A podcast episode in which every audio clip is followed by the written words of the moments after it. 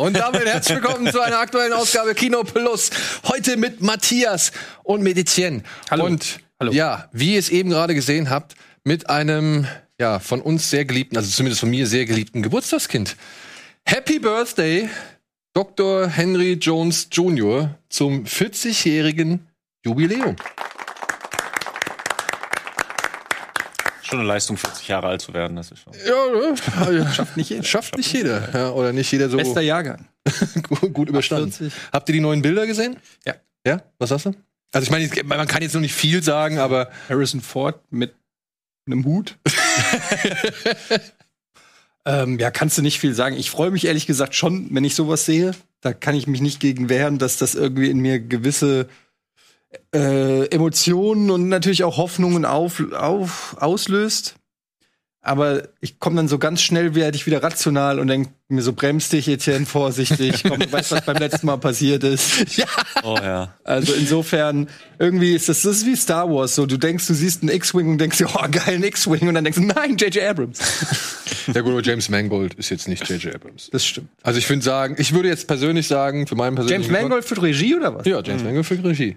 Und James Mangold hat meiner Ansicht nach eine etwas bessere Quote vorzuweisen von Filmen, die mir gefallen. Also für meine persönliche Quote als jetzt J.J. Abrams, muss ich sagen. Ja. Wobei ich jetzt nicht alles von J.J. Abrams scheiße finde oder so, das will ich überhaupt nicht behaupten, aber wenn man sich jetzt mal anguckt, ne, Logan, Walk the Line, Identity, 310 to Yuma und so, das sind schon Copland. Copland. Ja, das sind schon wirklich ein paar ganz geile Walk Filme. the Line. Walk the Line, ja. Er hat, ähm, er hat vor allen Dingen halt, ähm, hä? Nichts, nichts, komm gleich. Er hat, ähm, sehr, er ist eher bodenständig. Ja.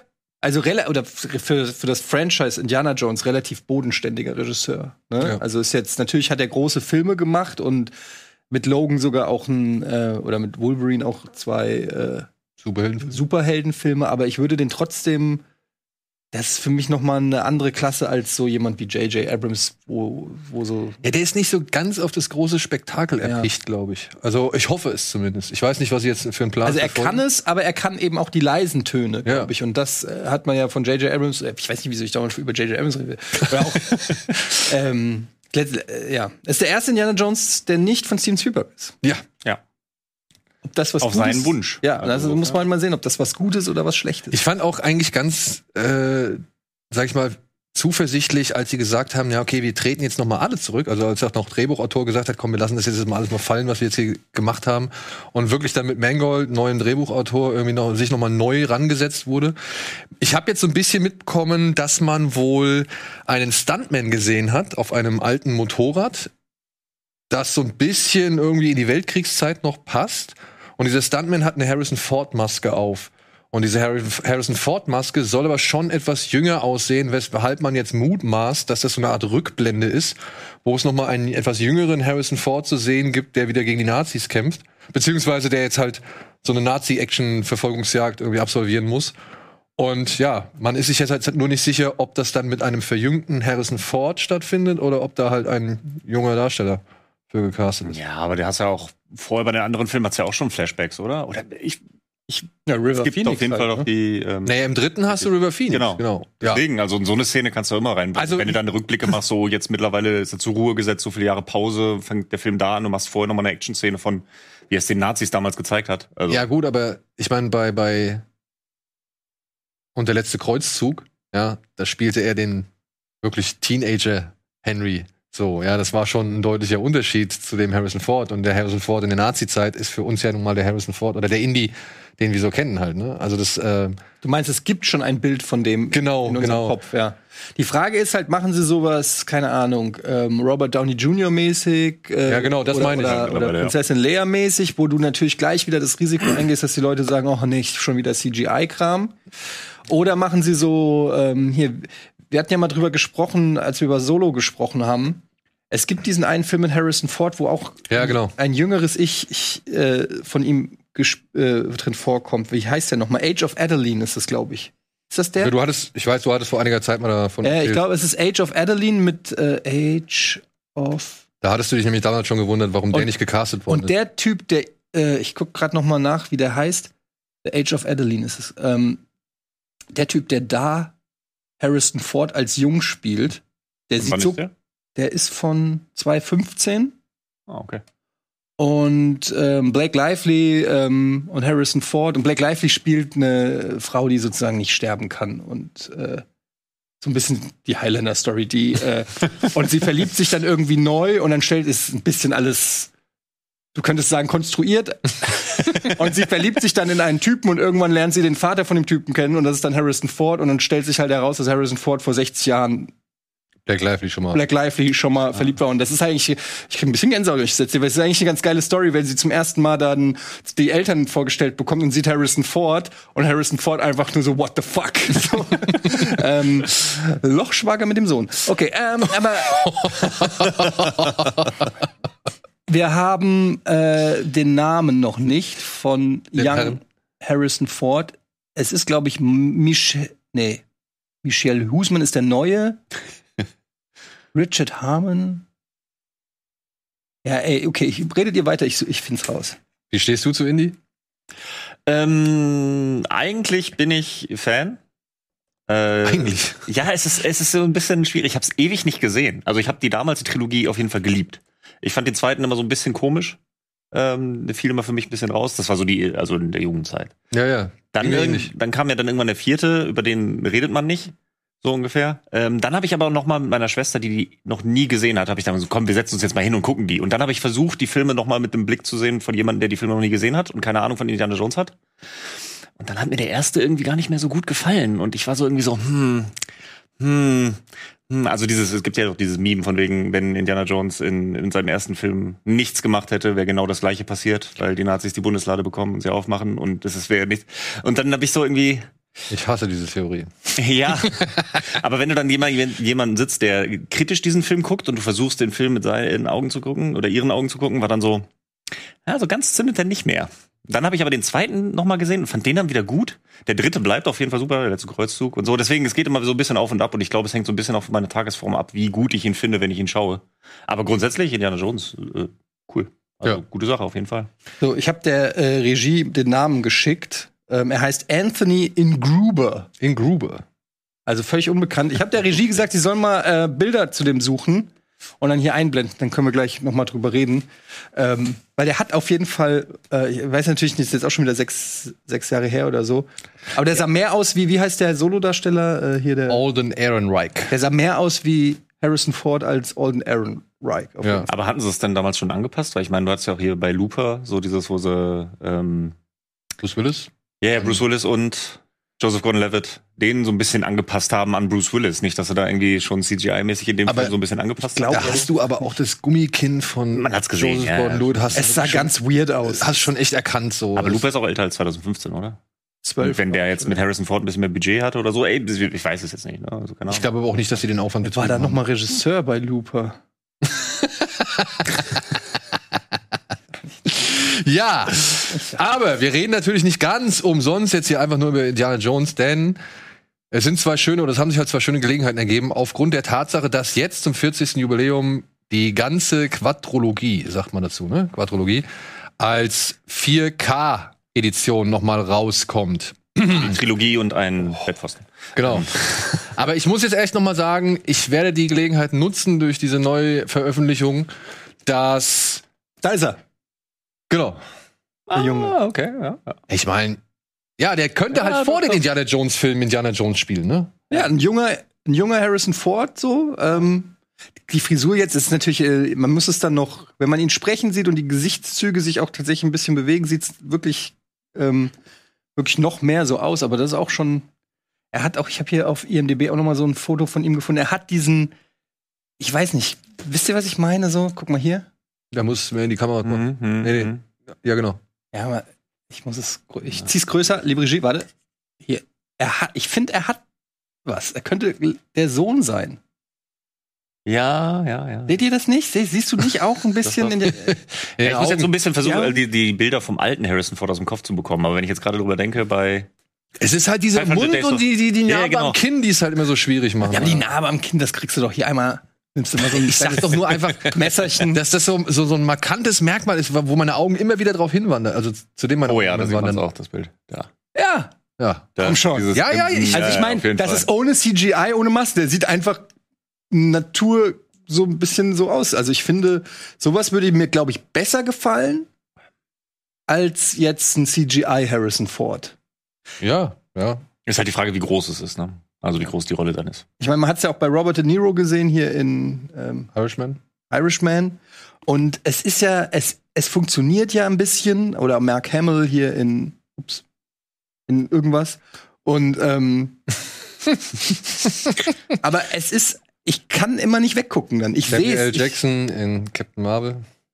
Ich, stimmt. Ja. Also es, es wurde jetzt schon häufiger gemacht. Es würde mich also nicht wundern, wenn Lucas Arts, die das ja immer noch produzieren, da äh, CGI-mäßig Ich reinstarten. finde nur, das Problem bei der Sache ist immer dann, wenn die halt, wenn da halt auch noch echt eine Menge Physik ins Spiel kommt. Das heißt, wenn die sich halt wirklich bewegen müssen in ihrer jungen, also wenn sie halt die alten Darsteller haben und die müssen dann halt in die junge Form so gesehen halt körperlich noch verkörpern.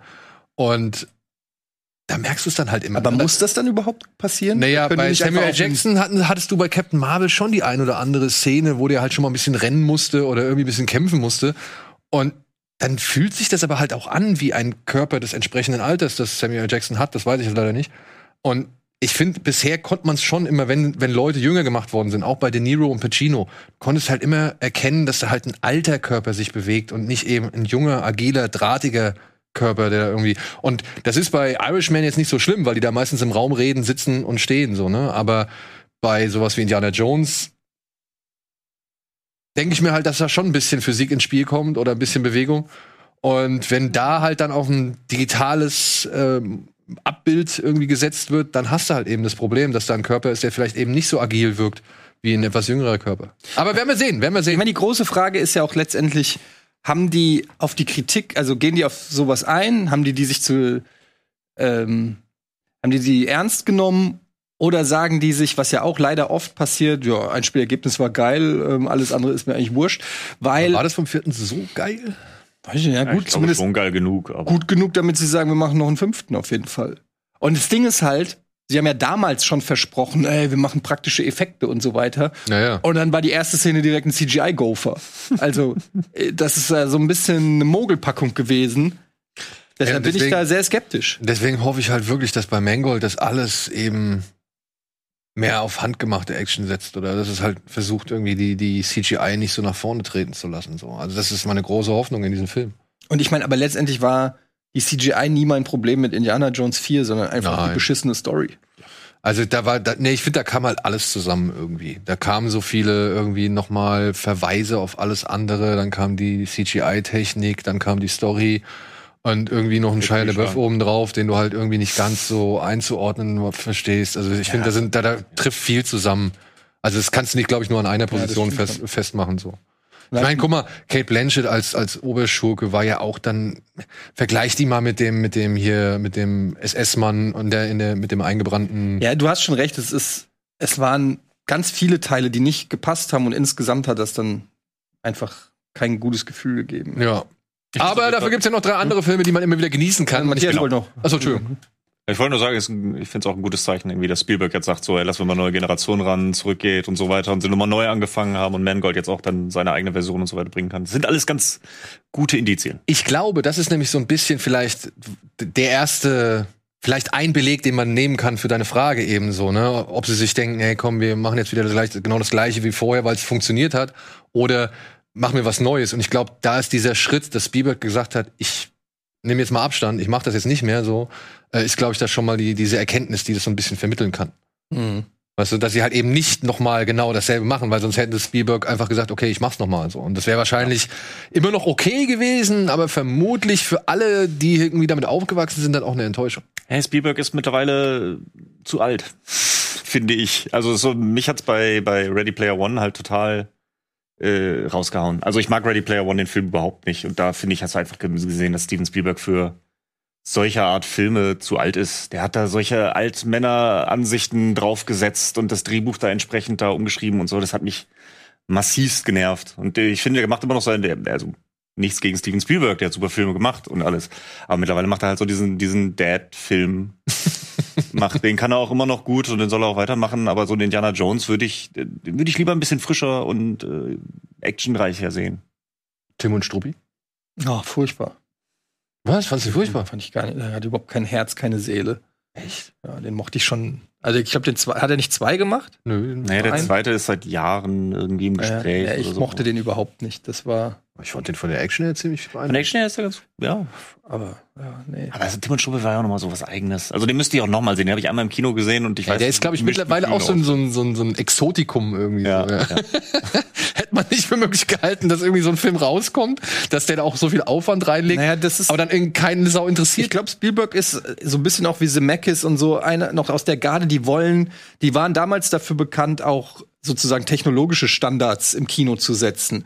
Und irgendwie sehen die sich immer noch auf dieser Pionierebene, dass sie sagen, okay, es gibt was Neues, in dem Fall CGI-Filme oder 3D-Filme oder so. Und die denken immer noch, die müssten dieses Themengebiet nach vorne treiben, weil sie dafür einmal standen. Und ich bin mir da nicht sicher, ob das so der, der weil in den 80ern diese Emblem-Filme, da kamen halt alle, die waren zur richtigen Zeit am richtigen Ort. Und ich glaube, da, das ist das, was du meinst. So, die sind jetzt nicht mehr zur richtigen Zeit am richtigen Ort irgendwie. Die haben zwar immer noch gewisse Skills, aber die sind nicht mehr so in Touch mit Oder der Technologie und dem Zeitgeist, wie sie das eben in den 80ern waren. Ja. Ja, bei Zemeckis wüsste ich nicht, ob ich das unbedingt sagen möchte, weil Zemeckis fand ich jemand, schon, fand ich schon immer jemand und ich finde, das sieht man auch bei seinen neueren Filmen, dem ist die Technik zwar wichtig, aber eben mehr als Mittel zur Unterstützung seiner Geschichte und seines, seines, seiner Themen, die er verarbeiten möchte. Und bei einem wie Spielberg ist die Technik immer noch mehr oder immer noch mal Sensation. Also jetzt nicht unbedingt bei den Ja.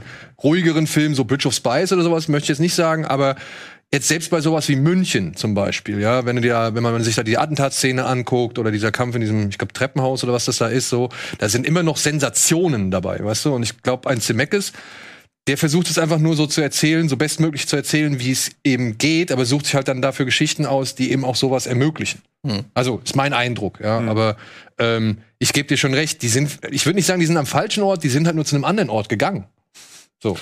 Ja, es gibt, glaube ich, einfach Leute, die heutzutage da einfach dann das besser ausfüllen, die das besser mixen können, irgendwie Story und Technik. Und ich glaube, Spielberg, ich nehme dem dann halt nicht ab, wie alt ist der? Ein paar 70 Ja. oder so? Ich nehme an, dass der dann auch einfach da Leute hat, die ihm mittlerweile Sachen erklären müssen.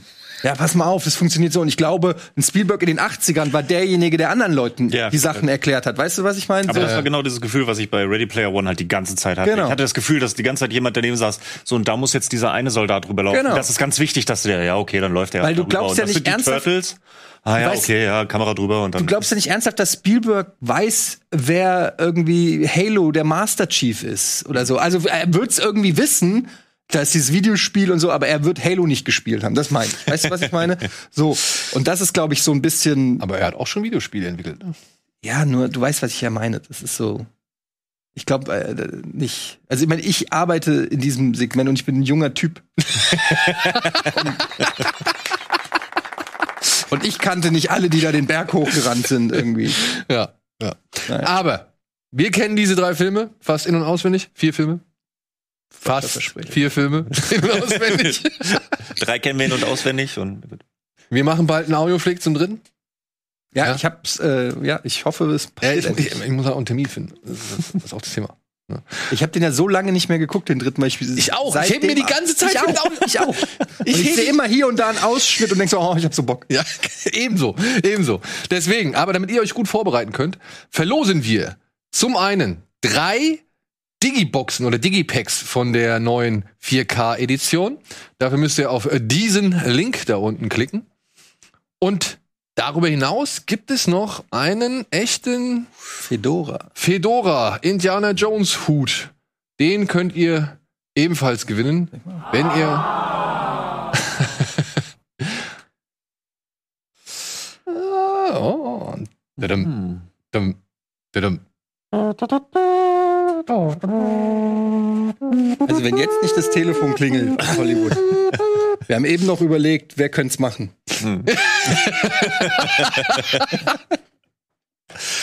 ja, nur auf dem Motorrad setzen und dann haben wir es doch, oder? Junior. And scene. So. Aber, und das Schöne ist, das ist die zweite Gelegenheit, über die ich noch eben gerade mal kurz gesprochen hatte. Dadurch, dass wir hier halt eben dieses 40-jährige Jubiläum haben, dass wir das verlosen dürfen, dürfen wir auch einen schönen kleinen Clip zeigen, nämlich über das Sounddesign beziehungsweise die Soundentstehung der Indiana Jones Filme hier von Herrn Bird, glaube ich, der damals ja sowohl die Star Wars Sounds gemacht hat, als eben auch für Indiana Jones. Die gucken wir uns jetzt an. Das ist ungefähr eine 5 Minuten Matz. Danach geht's kurz in die Werbung und dann sind wir wieder da mit ein paar schönen Filmtipps und billig oder willig und so weiter und so fort. Dr. Jones, you're a man of many talents.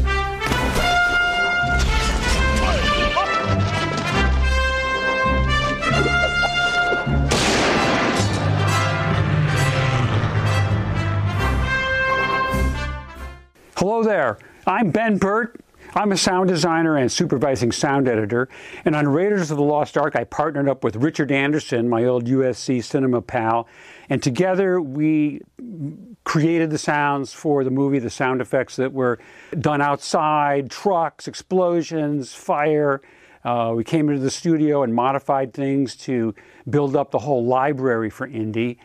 John, what did you do? And, and I'm John Resch, and I work with Joan Rowe, and we did the Foley on the picture. Ben had hired us, and we would do the things you're going to see upcoming, uh, texture-wise, et cetera, footsteps and things like this. And hopefully, you know, what we did will help enhance the storyline where, in fact, if Foley's done where it's done well, you don't know we've done it. Let's talk a little bit about the uh, fight sounds in the movie, okay? One way of doing some nice body hits is to get, put those croquet balls here in some socks so you can get some uh, velocity behind it here. Get some object you want to hit. Sometimes it's a piece of furniture. what would Foley be doing in one of our fight scenes? I am glad you asked, Ben, because again, we talked about texture. So, what I'd be doing, I would be setting up with, uh, well, what's ubiquitous for Foley? A couple things. Number one being celery. Number two being a chamois. Take the chamois and wrap it around the celery. So we have a couple things going on here. We've got a little gush to the face, we got a little crack of the celery, and we have behind it this cushion. So when we go like this, now mind you, of course, that's one effect, so to speak. We give that to Ben. Ben puts it together with all his elements, and then you get the big punch of Indy. Did you use celery for biting? So you had to go there, Ben. Okay, fine. Well, all right, if I have to do it, take the celery and you get a nice crunch. And uh, of course, it's sword versus gun. And I had the gun sound. John, you were the sword. I had the sword. In fact, I know it doesn't quite look like a sword, it looks like a dowel, but that's actually what it would be. Now, watch yourself. I don't want to hurt you. Like that. Okay. And it would be something like and then, of course, he shoots him, down he goes. And I might even do the sword hitting the ground, too. Again, really whatever Ben wants, but Ben would send us uh, a, a roadmap, if you would, as what he needed, and we would fulfill that. There's a scene in the movie with snakes, thousands of snakes. And you may want to say we had to produce the sound of many snakes slithering over each other all at once.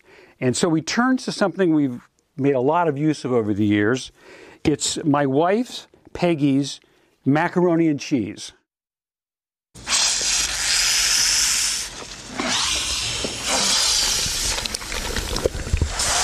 Take this. Wave it at anything that slithers. Oh my God, this whole place is slithering. You know, there's a scene where Marion and uh, Indy are on the tramp steamer and she hits him by mistake with the mirror. So, well, let's see. What are we going to use for hitting him? Uh, I've got an idea. Hold on here. I just happen to have, yes, top of a trash can, and this will be loud. Here we go. What'd you say? Now, Raiders of the Lost Ark uh, gravitates uh, from the, the guns and the explosions, the fire, the mummies, to the supernatural. And at the end of the, the picture, we have, of course, the opening of the Ark and the ghosts coming out and all the mayhem that's created. And uh, now, as I was making sounds for the end, uh, I was I wanted something for them opening the lid of the Ark of the Covenant, and on the actual prop ark was just plastic. It didn't, as most props, are not recordable really and used in the final movie. I wanted something that was solid. So I was sitting there one day thinking, and I, uh, I came up with this sound, which was right at hand, which was um, my toilet tank bowl cover. Okay, and this is the actual one. This is what was used for the ark being opened in the film. So I've saved it all these years. The toilet has long since uh, fallen apart, but in any event, it's a little blasphemous to admit this, but this is the lid of the Ark of the Covenant.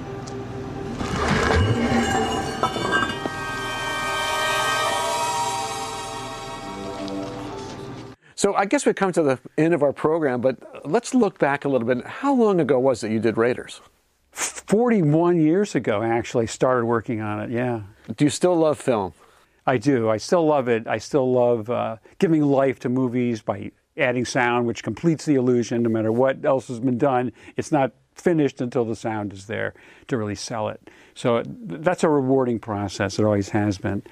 I second that. And uh, thank you, Ben. You're the best. Bye, everybody.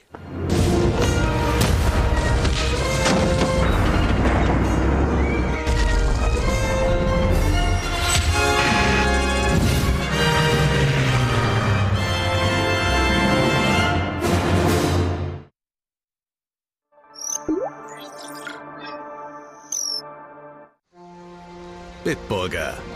Mit bestem Hallertauer und Bitburger Siegelhopf. Feinherb, frisch im Geschmack. So gut kann Bier schmecken. Und deshalb bitte ein Bit.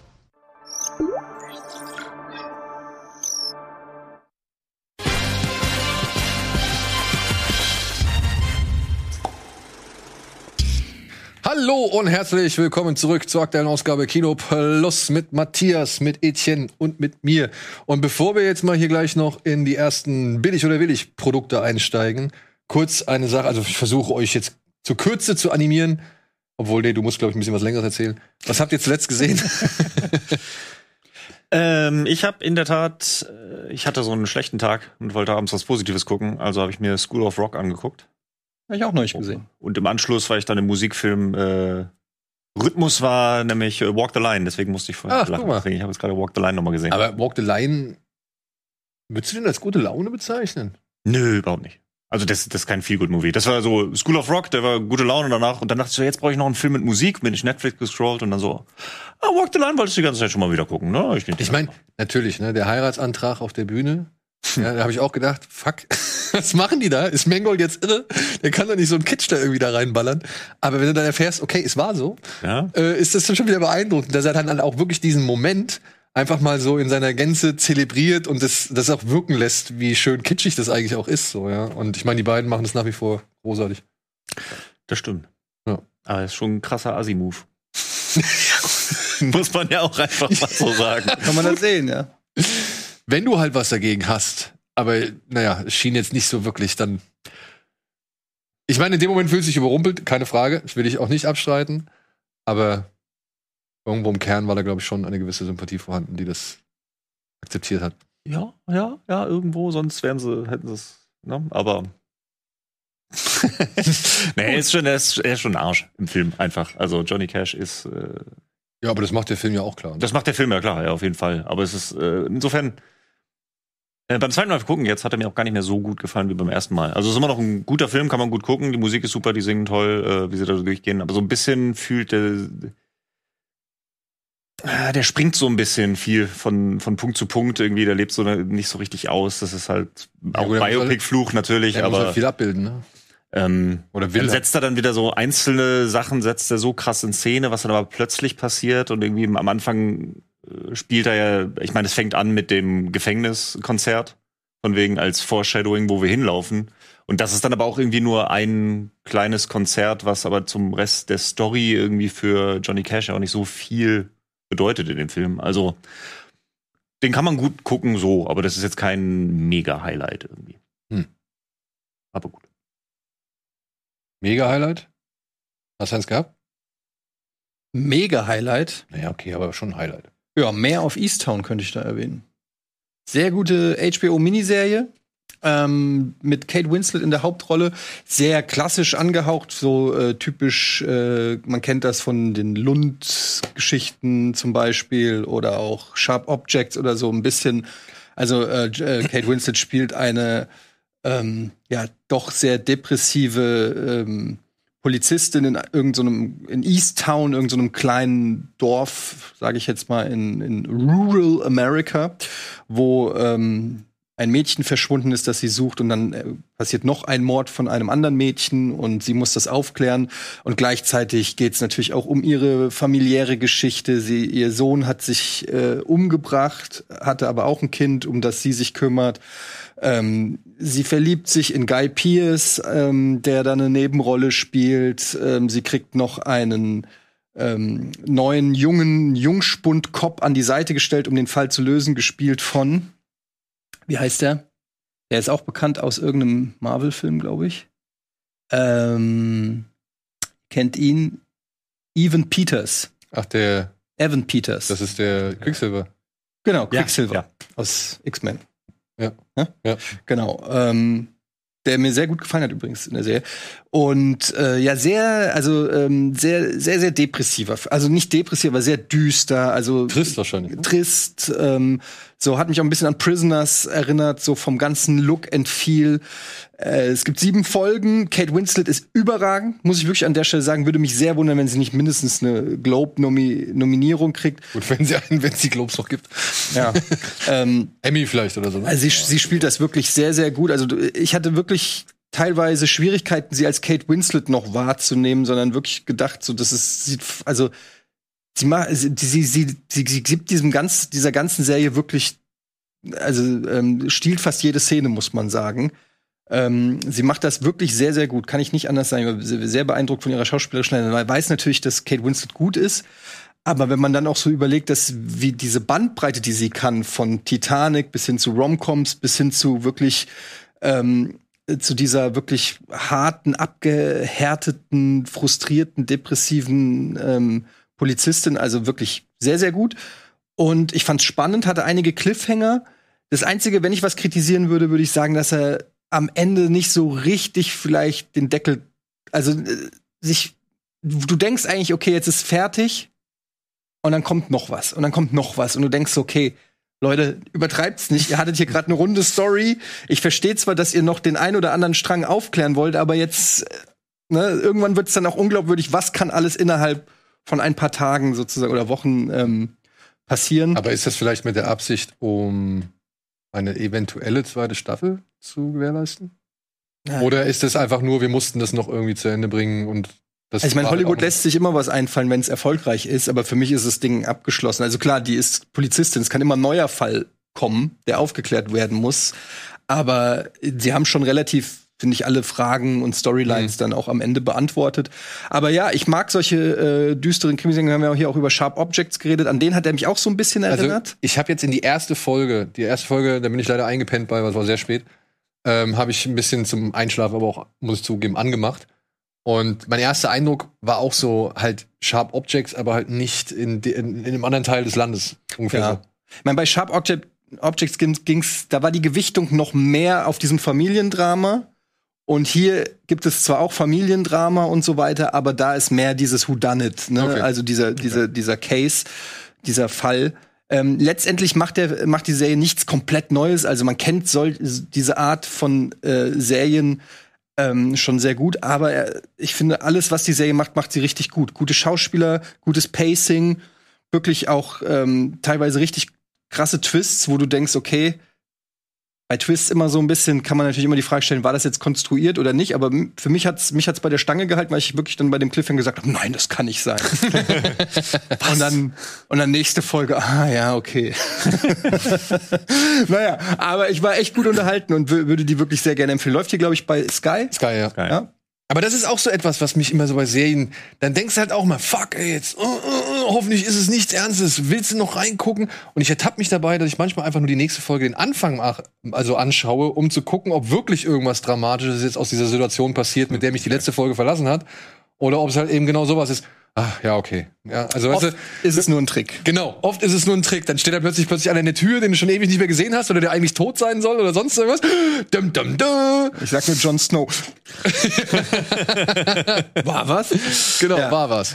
Und jetzt noch ganz kurz ein Tipp. Ähm, den haben wir letztes Mal, als ich hier war, besprochen. Das komplette Gegenteil von Mehr auf Easttown. Und zwar Barb und Star Go to Vista Del Mar. Den habe ich mir natürlich direkt äh, reingezogen, nachdem Antje den hier so abgefeiert hat mit Kristen Wiig, die ich ja über alles äh, liebe und das Team Adam McKay, Adam McKay, äh, Will Ferrell. Will Ferrell und so und geschrieben auch von Kristen Wiig und ihrer ähm, Freundin, mit der sie auch Bridesmaids geschrieben hat, den ich ja auch sehr schätze. Ja, und ist ein absoluter Feel-Good-Film, kompletter Comedy-Quatsch. Da darfst du nichts ernst nehmen. Von der ersten bis zur letzten Minute ist so nach dem Motto, alles kann passieren. ähm, wirklich so klassisch Anchorman-mäßig, sag ich mal, komplett absurder Humor teilweise. Auch ein bisschen Hit and Miss. Also nicht jeder Gag hat dann direkt gezündet, aber insgesamt äh, ging das runter wie Wasser und hat Spaß gemacht und es gab wirklich ein paar richtig gute Gags und ein paar, paar Szenen, die äh, mir richtig viel Spaß gemacht haben und insofern äh, durchaus eine Empfehlung, gerade jetzt, wo die Sonne wieder scheint, die Pandemie langsam ähm, sich verabschiedet, glaube ich, genau das Richtige. Ey, Bundesinzidenz unter, unter 20 oder bei 20 habe ich jetzt gelesen? Ich? Ja. Ja, also. Danke, ist auch ein Stück weit unser Verdienst. Wir haben euch da gebracht, dazu gebracht, nach Hause zu, Ja. zu Hause zu bleiben. nee, also ähm, ich weiß gar nicht, ähm, wann man den hier in Kinos gucken kann. Aber der ist, Hoffen wir, dass aber früher oder später. ist also ein Sommerfilm, absolut. Ne? Die machen ja auch so, gehen ja auch so eine Karibikinsel irgendwie. gibt schöne Mu- Musical-Nummern am Strand oder Pop-Nummern am Ist, denn, Strand. ist es denn ein Kinofilm oder reicht Homekino? Ich glaube, mehr Spaß macht der, wenn du den jetzt mit Leuten im Kino guckst. Ne? Ja. Das ist wie so oft bei Comedies, aber ähm, den kannst du auch, also ja, kann, kann man auch Heimkino machen. Falls es noch das komplette Gegenteil davon sein soll, ich habe mir nämlich gerade gestern noch Maniac nochmal angeguckt. Den alten. Den alten. Denn der ist gerade auf Amazon Prime erhältlich. Also wohl schon seit einiger Zeit und das aber auch jetzt nicht mehr so lang. Nur noch bis zum 14.06., wenn ich es jetzt richtig mitbekommen habe. Aber ungeschnitten. Mhm. Also er ist ja jetzt vom Index, ja. Aber natürlich gibt's noch diverse, sag ich mal, geschnittene Versionen. Und normalerweise glaube ich halt, oder ich habe immer so manchmal das, die Befürchtung, dass halt eher solche billigen und geschnittenen Versionen bei irgendwelchen Streaming-Anbietern landen. Aber in letzter Zeit tauchen ja dann halt doch immer wieder irgendwelche Filme auf, die entweder vom Index sind, du hast nichts davon mitbekommen, oder die halt irgendwie schon länger vom Index sind und sind jetzt halt einfach im Sortiment vorhanden, aber keiner hat's dir gesagt. Und deswegen habe ich mir, als ich das gelesen hatte und dann auch die, sag ich mal, bei schnittberichte.com die ungeschnittene Minutenanzahl mir angeguckt habe, habe ich mir das Ding angeguckt und er ist tatsächlich ungeschnitten und ist immer noch ein unangenehmer und wirklich fieser und aber auch wirklich sehr präziser Film. Der macht, hat kein Gramm zu viel so. Der hat natürlich ein paar, sag ich mal, also er, er- er besteht ja eigentlich aus nichts anderem aus Joe Spinell jagt irgendwelche Frauen und bringt die um. So. Aber die sind halt, diese Szenen sind halt teilweise echt immer noch krass und unangenehm und stark in Szene gesetzt. Also von den Perspektiven her, von der Stimmung her, der Musik her, wie die Kamera agiert und welche Bereiche sie abbildet und dann aber auch, ja, dann unterstützt oder final irgendwie gekrönt durch eben die handgemachten Splatter- und Gewalteffekte von Tom Savini. Ja? Also wenn er da halt wirklich den Leuten den Skalp abschneidet oder halt auch diese der eine, der eine Herr, der da im Auto von der Schrotflinte, glaube ich, irgendwie zerschossen wird und der komplette Kopf platzt. Also es sieht schon echt immer noch gut aus, finde ich. Also dafür, dass man halt weiß, okay, der ist aus den 70er Jahren und damals war es halt einfach so, aber Der ist holt aus den das Beste 70ern, raus. ich dachte, der ist aus den 80ern. Ich glaube, der ist aus den 70ern. Oder beziehungsweise Ende 70er oder vielleicht Anfang 80er. Kann gut sein. Ja, könntest recht haben. 80, 1980, ja. 1980, ja. William Lustig hat nicht viele Brecher gemacht, aber schon einige, beziehungsweise ein paar. Und der gehört auf jeden Fall dazu. Und wie gesagt, bis zum 14.06. ist er wohl noch bei Amazon Prime erhältlich in seiner ungeschnittenen Fassung. Vielleicht kommt er noch mal wieder, aber ich war erstaunt, dass so ein alter Film ähm, ja immer noch so wirklich hundertprozentig sitzt in dem, was er halt irgendwie zeigen möchte. Ja, oder in dem, was er halt irgendwie versucht darzustellen. Also das ist halt schon ein kontroverser Film, der ja wirklich bis heute noch umstritten ist, so will ich gar nicht abstreiten. Aber mit wie viel Leidenschaft Joe Spinell da irgendwie mitspielt und mitmacht und dann halt aber auch alles drum und drum, also drum und dran, diese, dieser, dieser Abgrund, dieser Verfall, das alles so wirklich möglichst spürbar zu machen. Das finde ich, das ist ein enormer Aufwand, den man in diesem Film halt immer noch anmerkt. Du meinst, es wird bei na, über die Zeit weniger? Also ich würde ja sagen, so ein Film, wenn die das einmal hinbekommen, so zu zeigen, was sie wollen, dann bleibt das doch, oder? Ja, ich also, habe halt immer so ein bisschen die. Ich, ich denke mir halt, also ich denke mich ja vielleicht auch immer zu sehr in andere Leute rein, die vielleicht noch nicht so viel gesehen haben oder die halt deutlich später in den Genuss von diesem Film kommen. Die haben vielleicht bis dahin schon so viel gesehen Mhm. aus dem Bereich, weshalb sie sagen, ja gut, das schockt mich jetzt nicht mehr so wirklich. Ja, weil ich habe schon Saw gesehen, ich kenne schon, weiß ich nicht, Hostel, ich, ich habe dies und das irgendwie schon rauf und runter genudelt so, ja. Und bevor man sich halt, glaube ich, heutzutage Horrorfilme anguckt, die so alt sind, guckt man sich eher die neuen Sachen an. Ja, das stimmt. Also, ist jetzt nur meine Einschätzung. Ich, Ja, aber die neuen sind halt meistens Mist. deswegen sind wir ja hier und sagen, guckt euch Maniac an, um mal zu gucken, wie es früher war und äh, was es alles so mit sich gebracht hat. So, Neues bringen auch billig oder willig mit sich. Bringt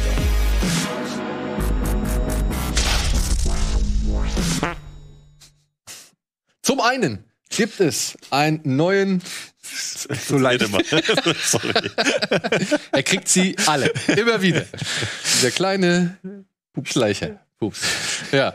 Ähm, es gibt einen neuen Film oder ein neues Lebenszeichen von Neil Blomkamp. Es heißt Demonic. Und den Trailer wollen wir uns anschauen, falls wir. Ja, doch, haben wir. Dropping you in in three, two, one. Das ist wieder mit seinem Spezi hier, wie heißt er? Charlton Copley. Charlton Copley.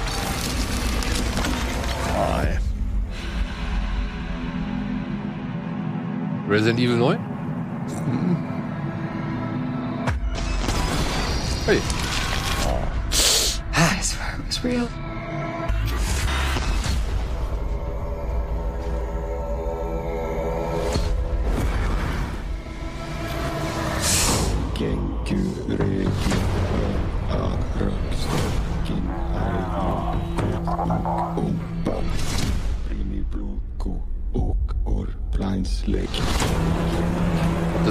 Afrikaans ist?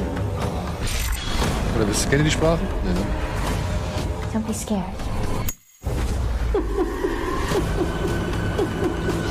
Diese Lache, ey. Ja, Vor allem das Gelupe ist cool. Ja. ziemlicher. Oh, sweetheart. Do you know what this place is? Ey. Finde ich, finde ich ziemlich cool, denn ich habe keine Ahnung, worum es da geht. Ja. ja. Aber ich muss auch sagen, äh, interessiert mich und ist auch anders als das, was man kein Roboter bislang zu sehen. Insofern. Keine Parallelgesellschaften oder Welten oder irgendwie sowas. Ja, also ich bin echt, ich bin angenehm überrascht und ich freue mich darauf, Blomkamp mal in so einem, ich hoffe, kleineren Umfeld zu sehen. Ja, am Anfang gab es da diese Technik mit dieser virtuellen Realität, Realität so, klar, da würde er sich wahrscheinlich auch wieder technisch ein bisschen austoben wollen. Auch wenn man dann jetzt sieht, dass die Frau da auf dem Kopf steht in dem Haus und so weiter. Aber ich könnte mir vorstellen, dass dieses eher kompaktere Setting ihm ein bisschen besser tut, als zum Beispiel jetzt ähm, Elysium. Haben wir auch ein Filmplakat? Haben wir ein Filmplakat? Nein, das gibt es leider noch nicht. Schade. Uh, na gut. Also, aber dann sage ich willig. Willst du, ne? Will ich. Ja, ich auch. Ich auch. Ich habe nur ein bisschen Angst davor. Also ich muss sagen, die Stimmung, also der äh, Ja, aber Moment, Angst, positiv Angst? positive Angst mit so, ich weiß nicht, ob ich mir zutraue, den komplett am Stück im Kino mir zu, anzuschauen. Ja, ist nur von den ersten Eindrücken her. Das ist so von, du gehst doch auch auf Fantasy Filmfest. ja, natürlich. Deswegen, wenn du dann im Film sitzt und das dann auch äh, ein stringentes Ding hat, so irgendwie. Aber jetzt gerade einfach nur von den Impressionen her, von der Stimmung her und so, war das schon so, oh, Wirkt schon heftig auf jeden Ja, Fall. wirkt schon, wirkt schon hart. Also kann ich mir auch vorstellen, dass das so ein, so ein richtig so, so ein Martyrs. Oh ja, jetzt. Nein, nein, nein, nein, Moment. Nein.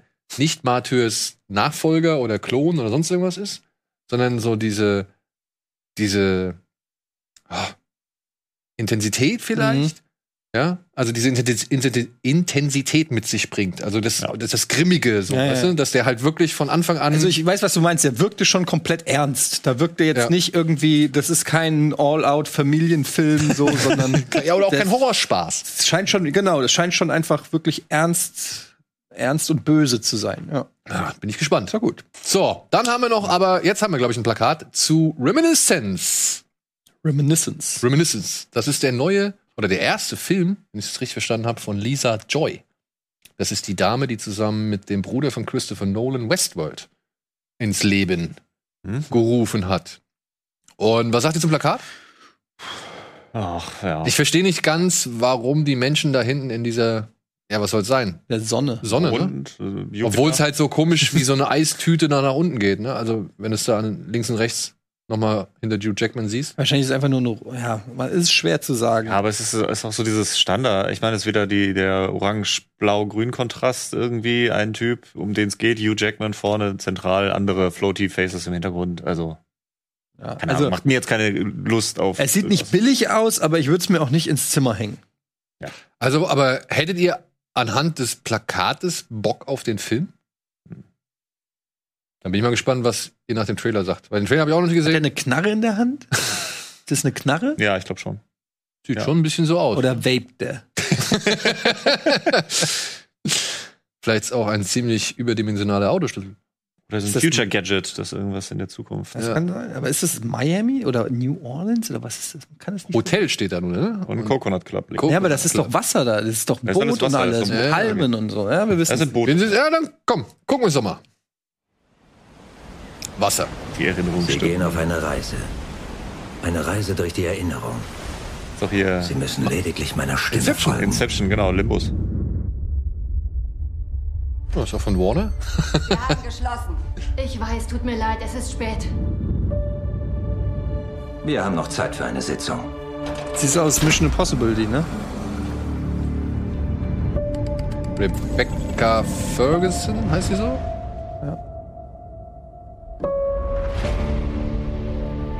Als das Wasser zu steigen begann und der Krieg ausbrach, wurde Nostalgie zu einer Lebensweise. Die Zukunft hatte nicht viel zu bieten. Der nächste Strange Also Days. die Menschen zurück. Und nichts macht süchtiger als die Vergangenheit. Nein, nein, nein, nein, leg mich zurück! Leg mich zurück! Sie blickt nach vorn. Und das solltest du auch. Menschen lösen sich nicht einfach in Luft auf. Um sie zu finden, musste ich wissen, wo sie herkam.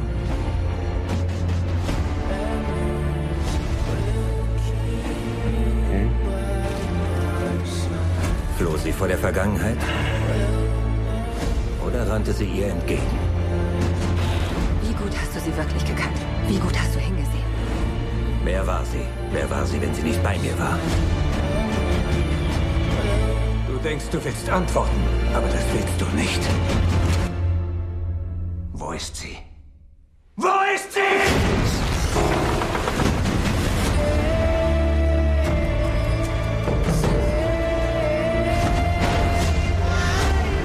Brandstiftung, Bestechung, Mord. Menschen lieben ihre Geheimnisse. Alter. Diesen Weg nicht. Bleib hier, in diesem Ist auch Leben. aus Westworld. Kleine Newton, ne? Hat der dabei, hätte ich geballert. Ich vieles bin gekauft. Ich muss das tun. So ein bisschen Film noir, oder? Ja, ne? Also. Blade Runner, Strange Days. Maschine von ihnen. Limbo. Wie nah kann man herangehen? Bevor die Illusion zerstört wird. Auf jeden Fall ambitioniert. Aber wirklich, also das ist. Aber jetzt könnte es aber gut Sie sein. gehen auf eine Reise. Ja, Sie reicht. müssen lediglich meiner Stimme folgen.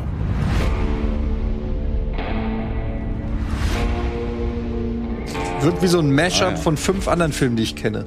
Aber ich Mhm. bin jetzt nicht abgeneigt.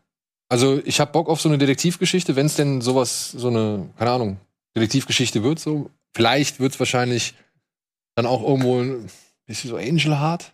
Weißt du, dass man irgendwie, dass er mehr auf der Suche nach sich selbst ist als nach irgendeiner Mhm. fiktionalen oder weiß ich nicht angeblich existierenden Frau. Aber er scheint jetzt irgendwie, also auf der einen Seite wirkt so ein bisschen Film noir, so Detektiv, wo ist sie hin und sonst was, aber gleichzeitig scheint es ja auch so eine, ähm, er scheint ja abhängig von der Vergangenheit zu sein. Äh, er scheint ja auch mit der Technik da irgendwie verbandelt zu sein. Also so richtig seinen Charakter, weiß ich jetzt nicht, was seine Rolle ist, ne? Aber Ich Also- fand, also mich hat er sah direkt- so also hochwertig aus, ne? Ja. also qualitativ hochwertig, aber es sieht aus wie ein Film, der mich nach anderthalb Stunden langweilt. Warst du bei Strange Days ein bisschen gelangweilt? Nee, ich muss sagen, ich war bei Strange Days aber, irgendwann aber mal Strange Days war raus. grenzwertig. Also Strange Days ist, ich mag den gerne, aber der war vom Pacing auch nicht perfekt. Genau. So, ne? ähm, vielleicht auch ein bisschen zu lang, stimmt schon. Und hier war es, jetzt war jetzt auch ein sehr langer Trailer und so, aber ich hatte jetzt schon so irgendwann, okay, er sucht sie. Das hatte ich nach fünf Sekunden und es geht dann noch zwei Minuten Ja. weiter. Ähm, da bin ich mal gespannt, ob die dann auch genug, weiß ich nicht. mochtet Ich- ihr denn das Setting? Ich frage mich ja genau, das ist so Das, das Setting? das Also ich fand, das war so ein bisschen übergekünstelt, so dieses, oh ja, eine Stadt, die halb im Meer versinkt, aber gleichzeitig noch irgendwie diesen Style hochhält. Ich habe mich gefragt, ob das ähm, ja am Ende des Tages nicht mehr als ein Gimmick ist. Ja. Ja, oder ob das wirklich noch relevant ist für die Dystopie Geschichte. wahrscheinlich, ne? Die Ja, eine Dystopie, um halt zu erklären, auch warum eine gewisse Technik wahrscheinlich vorhanden ist, eben diese Erinnerungstechnik und so. Und bestimmt wird es auch eine, die ein oder andere schöne Action-Szene aufgrund der Szenerie geben, so.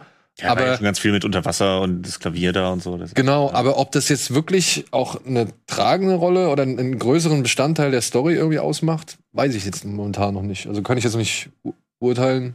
Und wirkt für mich aber auch bisher noch Nee, nicht so. so. Nee, wirkt nicht so, war aber das, was mich tatsächlich mehr interessiert bei sowas. Ja, ja, ne? ja. Mich interessiert dann weniger das Einzelschicksal als äh, warum ist die Welt unter Wasser, wer ist schuld, was ist passiert. Ähm, Ich habe ja jetzt gerade vor ein paar Tagen mit meiner Frau zum allerersten Mal Blade Runner gesehen.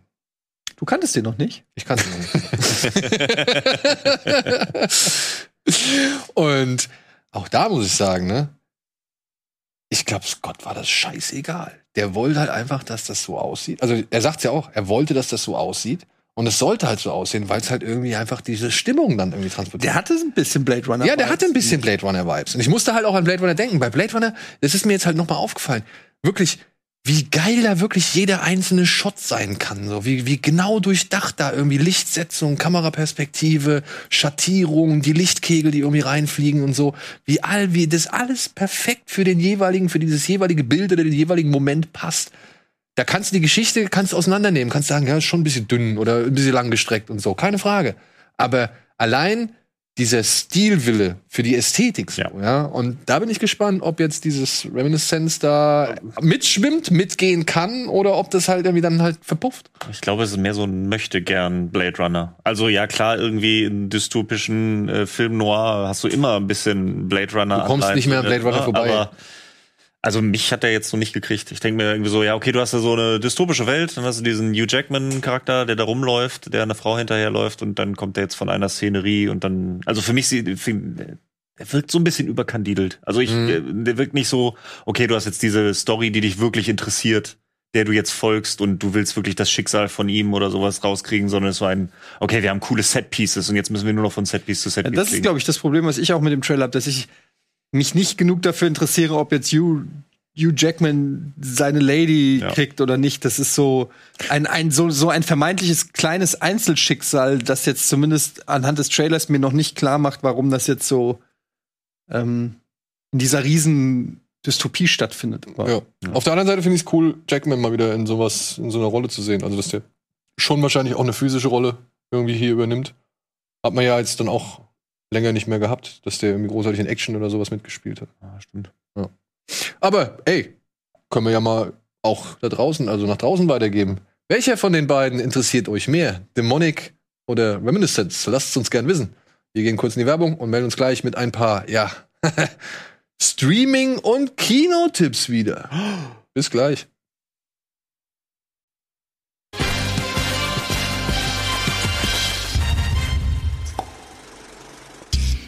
Hallo und herzlich willkommen zurück zur aktuellen Ausgabe Kino Plus mit Matthias Etienne et moi. Und wir machen nicht lange rum, sondern wir feuern direkt die Mats ab. Das sind eure ja, Streaming- und Kinostarts für diese Woche. You gotta stream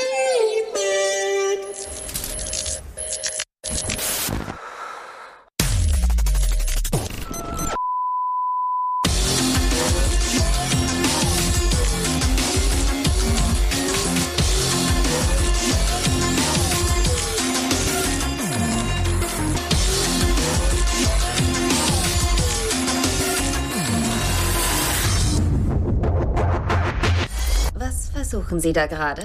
Mich nicht zu verirren. Sind jetzt alle scharf?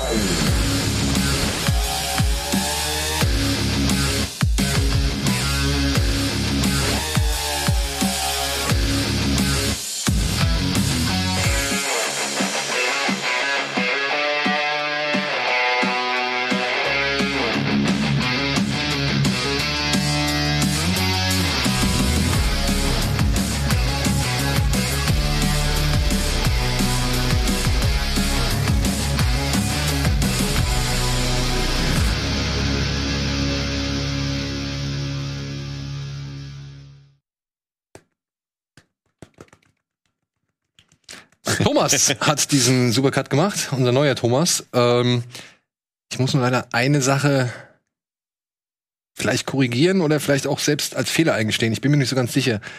Die Bilder, die hier zu sehen waren von einem weiteren Animationsfilm, da waren Bilder von einem Anime drin, ne? Und noch von einem anderen Animationsfilm. Das ist die Konferenz der Tiere. Allerdings ist das die Neuauflage von die Konferenz der Tiere. Ich glaube, heute bei uns geht's um den alten Konferenz der Tiere.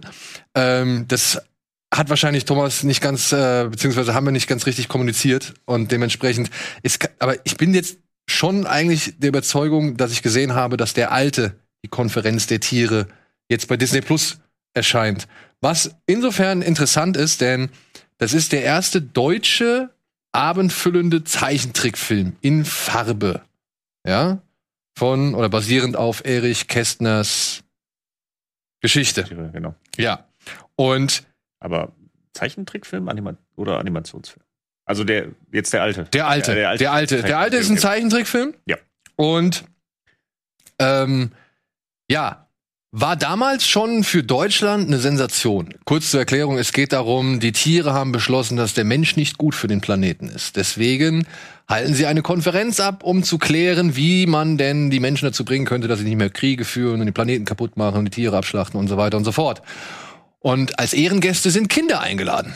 Und weil sie sich nicht anders zu helfen wissen, beschließen die Tiere, die Kinder zu entführen, beziehungsweise bei sich zu behalten und den Eltern ein Ultimatum zu stellen und zu sagen, hey, entweder ihr hört jetzt auf mit der Vernichtung des Planeten oder eben mit der Zerstörung des Planeten oder ihr seht eure Kinder halt nicht wieder.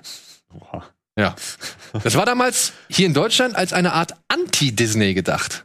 Ja, weil es war schon halt eine Parabel mit satirischen Untertönen und so weiter, die sich halt bewusst versucht hat, von dem Disney-Stil abzusetzen. Und der ist jetzt bei Disney Plus. Das finde ich schon irgendwie ist schon gut. Äh, Ironie des Schicksals. Aber ist vielleicht für den einen oder anderen ja echt mal interessant, sich das. Disney 1, Erich Kästner 0. ja, gut, ja. Im Nachhinein kannst du vielleicht so sagen. Oder eigentlich ist es doch Win-Win für beide. Also Disney holt sowas Altes rein und wir haben jetzt die Möglichkeit, sowas Altes auch mal zu sehen als Gegenentwurf zu Disney. Finde ich jetzt nicht unbedingt schlimm. Nö. Ja. Schlimm nicht. ne? Hast du Coyote Ugly gesehen? Ja. Wie findest du den? Na komm, du bist ein kleiner Schmonzettenlover, ich weiß es. Ich habe den damals, äh, das, der, was war das?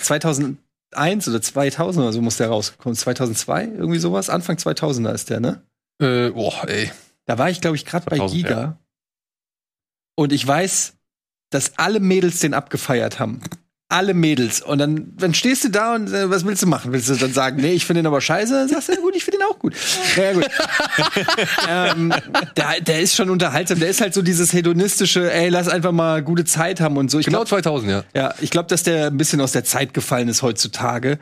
Äh, so irgendwie auch sehr klischeehaft und alles ein bisschen peinlich und kitschig und so. Aber ich erinnere mich, dass ich den damals gesehen habe und gute Laune hatte. Ich erinnere mich, dass ich den damals gesehen habe und mich nur aufgeregt habe. Aber ja, das war für mich halt genau das. Genau das. Die Mädels gehen da rein und sagen, oh, der ist so toll, der ist so toll. Und du gehst dann als Typ da rein und denkst dir so, was ist an dem so toll?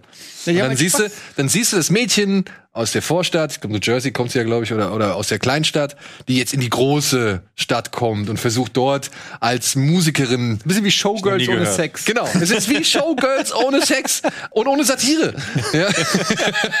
Showgirls ist doch nicht Satire. Guck dir mal Showgirls an. Nochmal. Guck dir Showgirls nochmal an. Ich habe immer nur einzelne Szenen. Ja, ich weiß. Wahrscheinlich hier diese Tanzprüfung da, ne? Ich weiß nicht, was du meinst, was? Ja. Ja, Coyote Ugly ist ab morgen bei Disney Plus erhältlich, genauso wie Aber der war doch ein Konferenz. mega Erfolg, ne? Der kam, Der war- ich glaube, der war damals wirklich, also wie gesagt, heute jungen Menschen gucken den und verstehen den nicht, aber wenn man den damals, ich glaube, wenn man damals so 20 war oder irgendwie 18, dann fandst du, dann war das wirklich so, das war wie so ein Dirty Dancing wie in den 80ern für viele. Also der war damals, ich weiß, dass das ein mega Thema war, Coyote. Es gab dann auch in verschiedenen Clubs Coyote Ugly Partys. Genau. Also beziehungsweise gab es ja Bars, die dann so Coyote Ugly kopiert haben Genau. mit irgendwelchen Bar, hübschen Barkeeperinnen, die dann halt auch ein bisschen gesungen haben oder halt auf der- Mitgetrunken haben. Genau, die dann halt die Leute aufgereiht haben, um sie dann halt irgendwie gleichzeitig zu befüllen mit irgendwelchen Spirituosen so. Ja, das war eine Welle. Also es war wirklich eine Welle. Kann man dem Film eigentlich nur anrechnen, so dass es halt dafür, dass es so ein, so ein Billigprodukt von, also was Billigprodukt, aber halt so ein kleines Nischenprodukt von Jerry Bruckheimer war, der hier einen Regisseur installiert hatte, der vorher nur Musikvideos gemacht hat. So. Und dann hast du halt noch den Song von, ich was war's, Lee Ann Rimes, glaube ich, hier dieses Can't find the moonlight. Weißt du, was ich meine? Nee, weiß ich nicht. Das hat sie dann irgendwie geschrieben, das hat dann Leanne Rimes sogar in dem Film noch gesungen und das singt sie dann später auch nochmal auf dem Tresen so. John Goodman sitzt noch an der Mautstation und lässt nochmal alle klingeln und hupen und Lichter ertönen und aufstrahlen. War nicht die No Angels? Wann kamen die? Wann wurden die? Die waren später. Nee, die waren die spannen später, aber die waren die kamen ich, die No Angels waren im Prinzip der deutsche die deutschen Coyote Ugly. Also die wurden den so Ja. Da erkennst Ja. du so richtig die Marketing dahinter, sagen so, okay, wir brauchen solche Mädels, brauchen wir jetzt. Und dann, äh, zack, da waren sie, die No Angels. ähm, genau, die kamen, glaube ich, ein Jahr nachdem der Film in die Kinos kam oder so, kamen die No Angels raus. Ja. Ah, ich hab mir viel später gesehen. Aber, ich Aber so billig war der gar nicht. 45 Millionen. Für so einen. Ja, da ging wahrscheinlich aber auch eine ziemlich große Geldmenge an die einzelnen Lizenztitel, also an die Songs, die sie da alle. Okay, aber Äh, trotzdem, ne, 45 Millionen ist jetzt erstmal für einen Film, wo es irgendwie um Saufen, Party machen und trinken geht, gar nicht so wenig. Und das Mädchen aus der Kleinstadt, die. Ja, mit Den- John Goodman übrigens. Ja, genau, ja. Spielt ihr den Vater. Von Piper Perabo. So. So viel zum Thema Disney Plus, glaube ich. Das haben wir Was abgehakt. hat der Regisseur noch gemacht? Äh, Wer vielleicht etwas mehr oder etwas. Nicht mehr, wie wundert's. Doch, Kangaroo Jack. Uhu. Das war der mit dem Jack O'Connell, wie er heißt, ne? Ja, Der aus Jerry O'Connell. Jerry O'Connell, ja. Ähm, ja. Vielleicht etwas mehr Female Empowerment bietet ein Film, der ab morgen auf Netflix erhältlich ist. Den habe ich leider noch nicht sehen können, aber er interessiert mich sehr. Er heißt Skater Girl Ja. und geht um ein junges indisches Mädchen, die aus einer sehr armen Kommune kommt oder aus einem sehr armen Dorf kommt und dann aber auch halt zu einer sehr, sehr armen Kaste angehört. Denn die darf noch nicht mal den Dorfbrunnen, also die, ihre Familie darf noch nicht mal, also sie ist so arm, die darf noch nicht mal den Dorfbrunnen den gleichen benutzen wie alle anderen.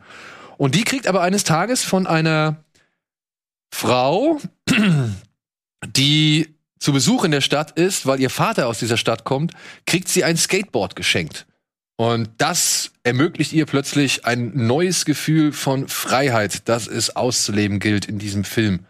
Und dass man natürlich dann auch mit den traditionellen, traditionellen Werten und, und Ansichten der eigenen Familie in Einklang bringen muss. Es soll wohl recht konventionell sein auf das, was dieser Film zusteuert. Es geht natürlich dann am Ende um einen Skate-Wettbewerb irgendwo in der, in der Hauptstadt oder so. Aber dazwischen ähm, ist es so schon relativ anständig und ordentlich und auch mit dem richtigen Auge auf Skaten. Denn, und das finde ich das Geile, die Regisseurin, die den Film gemacht hat, die aus ähnlichen Verhältnissen kommt wie die Frau, die, der, die dem jungen Mädchen das Skateboard schenkt, ähm, die hat in Indien wohl einen der allerersten Skateparks überhaupt errichtet, wo halt Jugendliche jetzt äh, skaten Biopic, können. Ja, Bisschen so ein Biopic, bisschen, ne? bisschen Biopic vielleicht. bauen ja auch den ersten äh, Skatepark da oder was? Bauen ja eine Bowl im Film. Ja. Und das, wie gesagt, das ist wohl tatsächlich auch von der Regisseurin, ich muss ihren Namen noch mal ins Spiel, Manjari Makiani, ähm, ist es dann wirklich auch gebaut worden. Und ist jetzt halt eine zentrale Au- Anlaufstelle für Jugendliche, um halt skaten zu lernen. Und die Kids sind alles Laiendarsteller, die sie hier genommen haben. Also sie hier, die, wie heißt die, ähm, Prerna und ihr Bruder und so weiter, sind alles äh, Laiendarsteller, die sie für den Film gecastet haben und die dann auch so einen kleinen Crashkurs in Sachen Skaten bekommen haben. Und ich hab da Bock drauf. Also ich bin da gespannt. Ja, das gefällt mir auch. Also Bilder sind schön und schöne Story auf jeden Fall. Ja. Ja, als ich so die Prämisse gesehen habe, dachte ich auch so, ah, ganz cool. Als ich dann den Trailer gesehen habe, dachte ich so, ah ja, okay, ist halt so. Ja, also ich denke mal, ne? man, Also, man, man schraubt sich schon so ein bisschen runter, Ja. wenn man das sieht, weil man, glaube ich, auch wirklich dann erahnt, wo die Reise so hingeht. Aber mal so ein bisschen Einblick in wieder andere Länder zu bekommen, mit anderen, also mit vielleicht gleichen Geschichten, aber eben halt einem schönen Ansatz. Und Skaten, muss- ich halt auch sagen, ist immer was, was ich mir gerne angucke. Kann man sich immer tun, ja. Dementsprechend, ja. Habe ich auch Lust drauf. Bin ich gespannt auf Skater Girl. So, was haben wir noch? Ach ja. Just a skater girl. Auf Amazon ist jetzt schon seit vorgestern, glaube ich, schon seit ein paar Tagen, die komplette, ich sag's jetzt einfach mal so, Train to Busan Trilogie enthalten. Das heißt, es gibt zum einen Train to Busan, wo ein Vater mit seiner Tochter in einem Schnellzug fährt, in dem plötzlich ein Zombie-Virus irgendwie grassiert und die halt versuchen müssen, da irgendwie rauszukommen. Aber es gibt auch die Vorgeschichte vom gleichen Regisseur, die heißt Soul Station. Das ist ein Anime-Film, der von einer Prostituierten erzählt, die halt in, in äh, Seoul versucht halt ihrer, ihrem Schicksal zu entgehen, die dann gleichzeitig von ihrem Freund und ihrem Vater gesucht wird und die halt wirklich beim Ausbruch dieser Zombie-Seuche mit am Start ist. Also wirklich an dem Bahnhof, wo es so gesehen die Zombie-Seuche entsteht, die dann später halt dazu führt, dass Zombies im Train to Busan landen. So. Ja. Kann ich auch empfehlen. Also ich fand den Train to Busan ist für mich nach wie vor der beste von den dreien. Aber ich muss auch sagen, den Soul Station fand ich gut. Der hat eine gute Energie und ähm, auch ja schon eine ganz rührende Geschichte so. Also oder auch nihilistische, nihilistische Geschichte. Und ja, und dann ist halt noch die Fortsetzung von Train to Busan Peninsula jetzt bei Amazon Prime für alle kostenlos erhältlich, die Amazon Prime haben. Da geht es so gesehen darum, ja, um das gleiche eigentlich wie in Army of the Dead. Die müssen nach Incheon, eine große koreanische Stadt, muss ein Trupp von ja, Söldnern und ehemaligen Koreanern, nachdem Korea halt komplett von den Zombies überrannt worden ist, müssen sie zurück, um eine Menge Geld zu klauen, beziehungsweise so ein Geldtransporter, in dem halt noch eine Menge Geld lagert, wenn ich das richtig in Erinnerung habe. Und den müssen die halt jetzt aus, aus Korea, oder das Geld sollen sie halt aus Korea rausholen. Sie wollen einen riesengroßen Anteil dafür kriegen und für die einzelnen Akteure ist es natürlich die Chance, neu anzufangen. Und also reisen sie halt zurück nach, nach Korea und erleben dort eben die Zustände, unter anderem mit irgendwelchen Endzeitgesellschaften oder eben halt den Zombies, die nach wie vor erstmal in der Dunkelheit lauern und dann halt aber überall, überall überfallartig auf die Menschheit losstürmen. Ist so ein bisschen Escape from New York, ist so ein bisschen ja, Fast and Furious 5. Ja, also, also man könnte auch sagen, Fast and Furious, Tokyo, nee, Korea Drift, trifft auf halt Zombies. Drift auf Zombies. Drift. Ähm, ja, Und Zombies werden aus dem Leben gedriftet. irgendwann ist es auch mal gut. Ich habe keinen Bock. Ich sag's, wie es ist. Aber hattest du, hattest du den Train to Busan? Train von? Busan fand ich ganz nett, aber ich habe jetzt echt langsam die Schnauze voll von Zombie-CGI. Ich kann, ich kann nicht mehr. Okay. Ich habe wirklich jetzt, ich, ich sehe da auch nichts mehr Neues oder irgendwelche neuen Sachen oder so irgendwie. Ich bin wirklich übersättigt, was das angeht. Es fühlt sich an wie ein Far Cry-Teil. Ja. ja. Auch die können zwischendurch mal wieder Spaß machen. Nee. Aber wenn du mal. Aber wenn du äh, Bock hast, dann guck dir mal den Soul Station an. Der Ja, den fand ich tatsächlich als Anime, fand ich das dann noch mal so ein bisschen interessant, aber. genau. Also, So, weiter geht's im Text. Auch auf Amazon erhältlich The Big Short über die große Bankenkrise, wo wir schon bei Adam McKay waren. Äh, Finde ich, kann man immer wieder empfehlen. Ist ein Film, den sollte man sich mal angucken. Und auch wenn man nicht wirklich durchsteigt, es ist schon, schon trotzdem sehr, sehr großartige Einzelsituationen dabei. Und es ist schon fast niederschmetternd zu sehen, dass wir hier mit ein paar wirklich sehr schrägen Gestalten und Arschlöchern irgendwie mitfiebern, ja, die eigentlich nur noch reicher werden wollen, als sie ohnehin schon sind. Und der einzige, die einzige Stimme des Vernunft, die, die Stimme der Vernunft ist ein Hedgefondsmanager, der irgendwann selbst erkennt, dass er zu weit gegangen ist, dargestellt von Steve Carell. Und ja, kann Super ich Film. super Film. Ich habe den, ich habe den damals echt abgefeiert. Ich habe den äh, in Neuseeland im Kino gesehen. Das war einer der ersten Filme, den ich da noch gesehen habe. Ähm, es war so ein bisschen schwer zu folgen, wie du schon sagst, so irgendwie. Ich fand das immer, dass er zwischendurch dann aber doch mal rechtzeitig abbremst, um die Situation nochmal zu erklären und so weiter. Man kommt dann auf jeden Fall immer mit. Man versteht, worum es geht. Äh, die Schauspieler machen alle Spaß und ach ja. Also er ist ein bisschen, in meinen Augen ein bisschen schwächer als Weiß. Weiß fand ich dann noch ein bisschen stärker. Ja? äh, von. Ja, ich mag den ein bisschen mehr. Aber der ist, äh, also, klasse Film. Ich, jetzt, wenn er, den werde ich mir auf jeden Fall auch reinziehen, wenn er jetzt wieder da ist. Kann ich endlich mal wieder gucken. Ja. Ach, Ja, ich gucke den auch noch mal. Ich habe den zweimal, glaube ich, geguckt und bislang immer noch nicht richtig durchgestiegen. Vielleicht muss ich ihn mal auf Deutsch gucken. Aber es sind halt so tolle Schauspieler. Ich will die dann eigentlich im O-Ton sehen. Aber, du hast sie ja schon zweimal im O-Ton Ja. gesehen. Es sollte dir jetzt nicht schaden. zu viel auf der Strecke. Auch weiß ich nicht. Ich meine, man muss ja auch mal sagen, so ein David Nathan, der hat auch so ein Christian Bale schon echt gut drauf. So, ne? Also das ist, also ich weiß nicht, da kann man jetzt schon mal. Weißt du, wer Christian Bale richtig gut drauf hat? Christian Bale. Ah. Ja, ja. Gut. Ein Film, auf den ich ein bisschen Bock hab und wo ich mich darüber gefreut habe, dass der jetzt auch bei Amazon erhältlich ist, den habe ich nämlich kurioserweise nur nicht auf Blu-ray, aber ich werde mir den, glaube ich, noch mal irgendwann holen, ist Codename Uncle von Guy Ritchie. Der ist jetzt gerade wieder, also ist seit heute, glaube ich, auf Netflix, auf Amazon erhältlich. Ähm, handelt, ja, ist eine, eine Neuadaption der gleichnamigen Serie, die schon in den, boah, was, was war das, 60ern oder so gelaufen ist. Hier geht es um einen ja, CIA-Superspion, Napoleon Solo, der zusammenarbeiten muss mit einem russischen Elite-Profi, dargestellt von Army Hemme, Ilya Kuryakin. Und die müssen halt gemeinsam jetzt, also müssen gemeinsam Sachen machen, um eine fiese Organisation zur Strecke zu bringen, die mit einem ehemaligen Raketenwissenschaftler aus Deutschland eben seine eigenen Raketen herstellen möchte. Und ich muss sagen, ich war überrascht. Also mich hat der Film mit seinem Tempo, mit seinem Humor, mit den Hauptdarstellern und halt wie, wie Richie irgendwie so die, seinen typischen Stempel, seine typischen Mechaniken irgendwie auf eben dieses Agentending draufpackt. Das hat mir alles ganz gut gefallen. Also das ist so diese eine von diesen weiteren, Guy Ritchie probiert sich mal einen anderen Film aus. Ich mochte den auch. Ich fand der aber teilweise ein bisschen zu artifiziell, so von den Effekten und Settings und so wirkte manchmal so ein bisschen. Und ich glaube, das musste der sein, weil der halt nicht genug Kohle hatte. Ja. Aber dem hätte so ein bisschen was bodenständiger, so Born-mäßiger oder so, wäre der vielleicht, äh, hätte er mir vielleicht besser gefallen. Ähm, aber ich fand den auf jeden Fall auch unterhaltsam. Und gute, gute Leute auf jeden Fall dabei. Ja. Ja, ich habe ihn noch nicht gesehen. Ich habe ich hab gemischtes gehört. Daraufhin dachte ich dann so, okay, ich muss ihn mir nicht unbedingt angucken.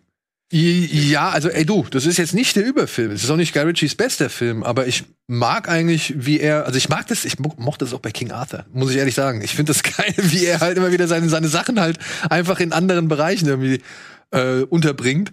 Und ja, er sieht nicht immer allzu stark aus, aber eben die, ich glaube, das, das geringe Budget, finde ich, kann er ganz gut kaschieren aufgrund der Spielereien, die er so macht.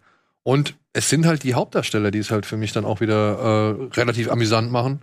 Und dementsprechend war ich überrascht, dass der mir doch so gut gefallen hat. Okay. Auch wenn es jetzt nicht wirklich der aller, aller coolste Agentenfilm aller Zeiten ist oder so.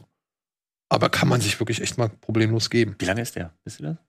Ist das so ein 90 Minuten oder? Nee, nee, ich würde schon so. 160. Bei Guy Ritchie ist ja manchmal gerne. Ja, ich würde schon fast zwei Stunden sagen. Ah, okay. Ja, okay. Gut. So, dann haben wir noch einen ja, DVD- und Blu-ray-Tipp, den ich mal mit auf den Weg geben möchte, denn den habe ich in Sieges gesehen, in einer sehr, sehr, sehr späten Vorstellung. Es war mitten in der Nacht, irgendwann eins, halb zwei, zwei oder so. Und ich war nicht mehr so hundertprozentig aufnahmefähig nach ungefähr drei Filmen vorher. Aber ich habe mir gedacht, komm, jetzt ist der endlich mal da. Wir haben den Trailer mal für urlang Urzeiten hier in der Sendung gezeigt. Er heißt Bullets of Justice und ist eine bulgarische und kasachische Zusammenarbeit. Es ist ein Film, ey, wirklich, es ist Kraul und Rüben. Das ist der Regisseur von Wrong Turn 6, der hier so eine Endzeitgeschichte erzählt. Wenn es ja von fünf gewesen wäre. Das sechste schon. Der hier eine Endzeitgeschichte erzählt über so einen, ja, ich weiß nicht. Scheiße, Mann, die Scheune war doch auch schon CGI. Das, das, also es, sind wohl Geschicht, äh, Geschwister, aber die haben trotzdem die ganze Zeit Sex miteinander. Es ist äh, sehr merkwürdig. es geht darum, dass in dem dritten Weltkrieg die Menschheit versucht hat, mit Schweinen zu experimentieren, um einen Supersoldaten zu erzeugen. Woraufhin so eine Art Schweinemensch entstanden ist, die inzwischen alle nur noch die Schnauzen nennen. Diese Schnauzen haben die Weltherrschaft übernommen. Und jetzt, um die Mutter der Schnauzen irgendwie zur Strecke zu bringen, muss sich noch einmal der Kopfgeldjäger Rob Justice auf die Füße machen und versuchen eben das Hauptquartier der Mutter der Schweine zu finden und dabei jede Menge Leute aus dem Weg zu schaffen. Und ja, ey, da gibt's fliegende Schweinemenschen mit Jetpack. Mit Doppel-Gatling-Gun, die eine Mini-Schweinemenschen im Jetpack hinten drin haben, das auch noch mal, der auch nochmal eine, eine Gatling-Gun mit sich feuert. Es sieht alles aus wie Kraut und Rüben. Es ist äh, furchtbar geschnitten zum Teil. Danny Trejo hat mal einen Gastauftritt.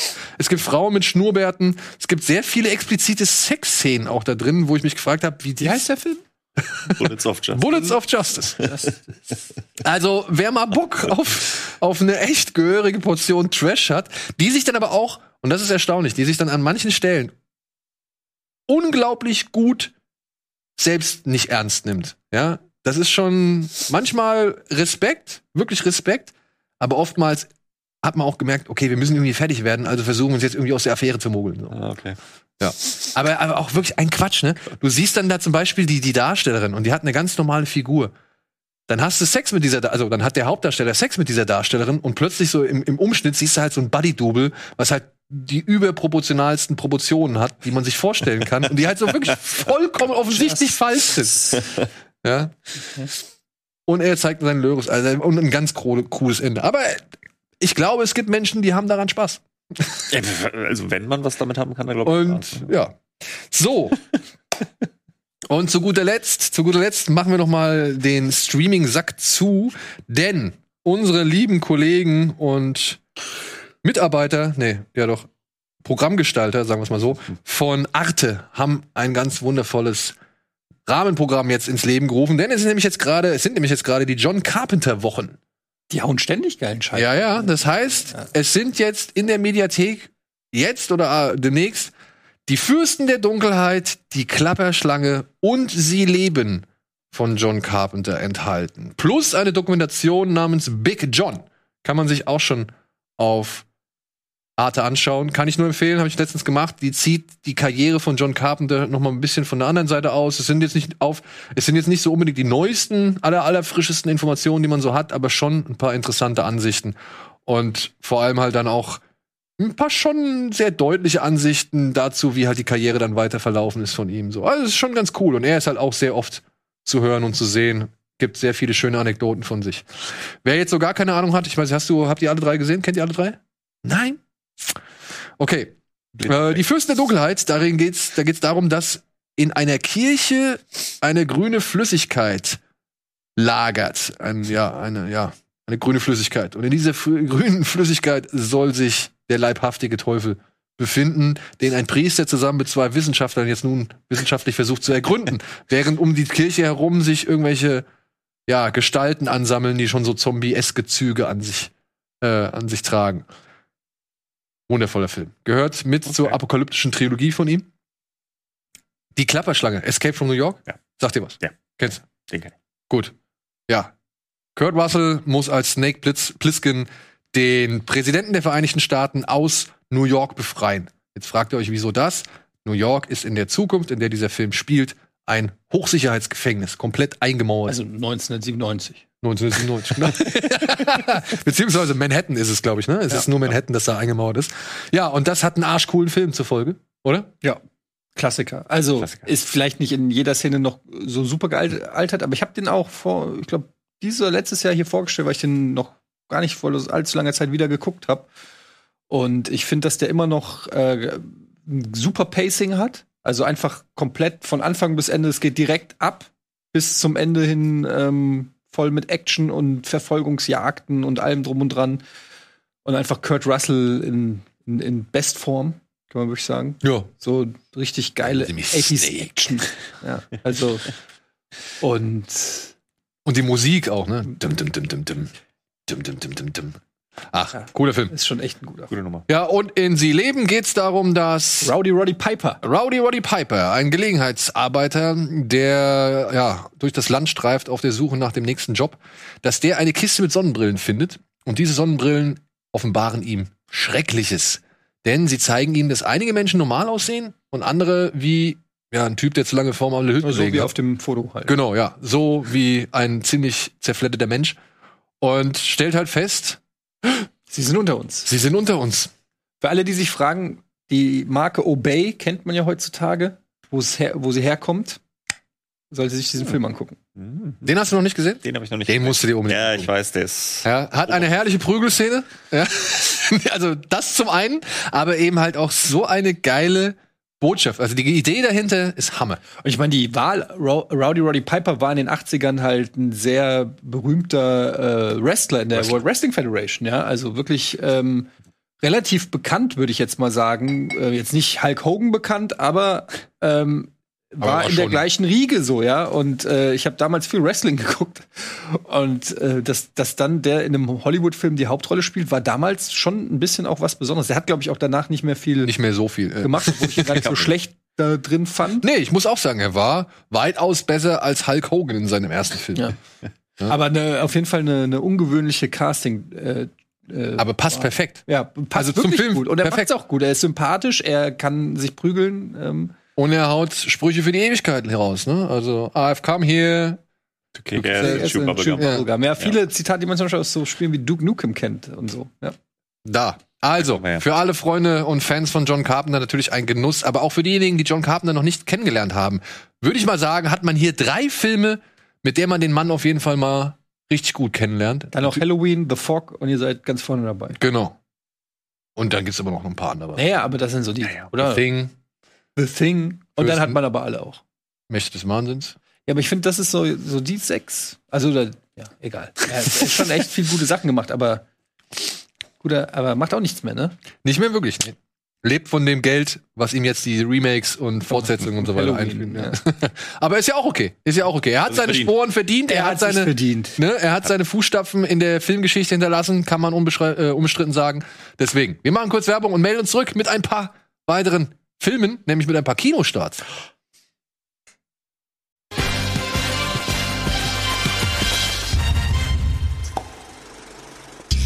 Hallo und herzlich willkommen zurück. Ich weiß nicht, ob wir jetzt noch mal einen extra Bumper dafür einspielen, aber es ist tatsächlich wieder soweit, Leute. Es geht wieder los. Die, die, die Zeichen, es ist alles auf Hoffnung. Warst Ja. du schon im Kino? Ich war jetzt schon einmal im Kino, ja. Aber jetzt Warst nicht regulär in der Vorstellung. Riecht's noch so wie immer? Ja, ja, ich war im Savoy und hab mir Kong vs. Godzilla angesehen. Dann hast du sogar gefragt. Du hast was? Nee, ich hatte keine Lust. ich kannte den schon, ich muss den nicht noch mal sehen. Ich bin ja nicht so ein Godzilla. Ja, Sag einfach, du kommst und dann gehe ich für dich dahin. Das ist kein Problem. ja das nächste Mal, nächstes Mal frage ich, ich hätte, hab vergessen, nichts zu fragen. Alles gut. Ähm, ja, aber es sind tatsächlich jetzt schon die ersten Kinos wieder offen, beziehungsweise haben sie die ersten Kinostarts jetzt angekündigt. Unter anderem einen Film, bei dem es so ein bisschen widersprüchlich ist, wann der mal irgendwie starten sollte oder äh, wie der jetzt hier erscheinen sollte, weil ja, der sollte mal bei Amazon Prime landen, zum aber on demand, also zum Bezahlen. Und jetzt plötzlich, ganz kurzfristig, haben sie ihn dann doch als Kinostart angepriesen. Es ist ein neuer Film von Stefano Solima, basierend auf einem Tom Clancy-Roman, nämlich No Remorse oder Without Remorse. Without Remorse. Without Remorse. Und jetzt gleich die Ernüchterung für alle Fans und Kenner des Romans. Dieser Film hat nicht mehr wirklich damit zu tun. ja, es geht hier um einen ja, Navy SEAL oder Mitglied einer Spezial-Taskforce der Warum muss US ich ihn noch kennen eigentlich? Army. er heißt John Kelly. Und jetzt werden wahrscheinlich die Kenner von Tom Clancy und vor allem von gewissen Videospielen rein schon hellhörig.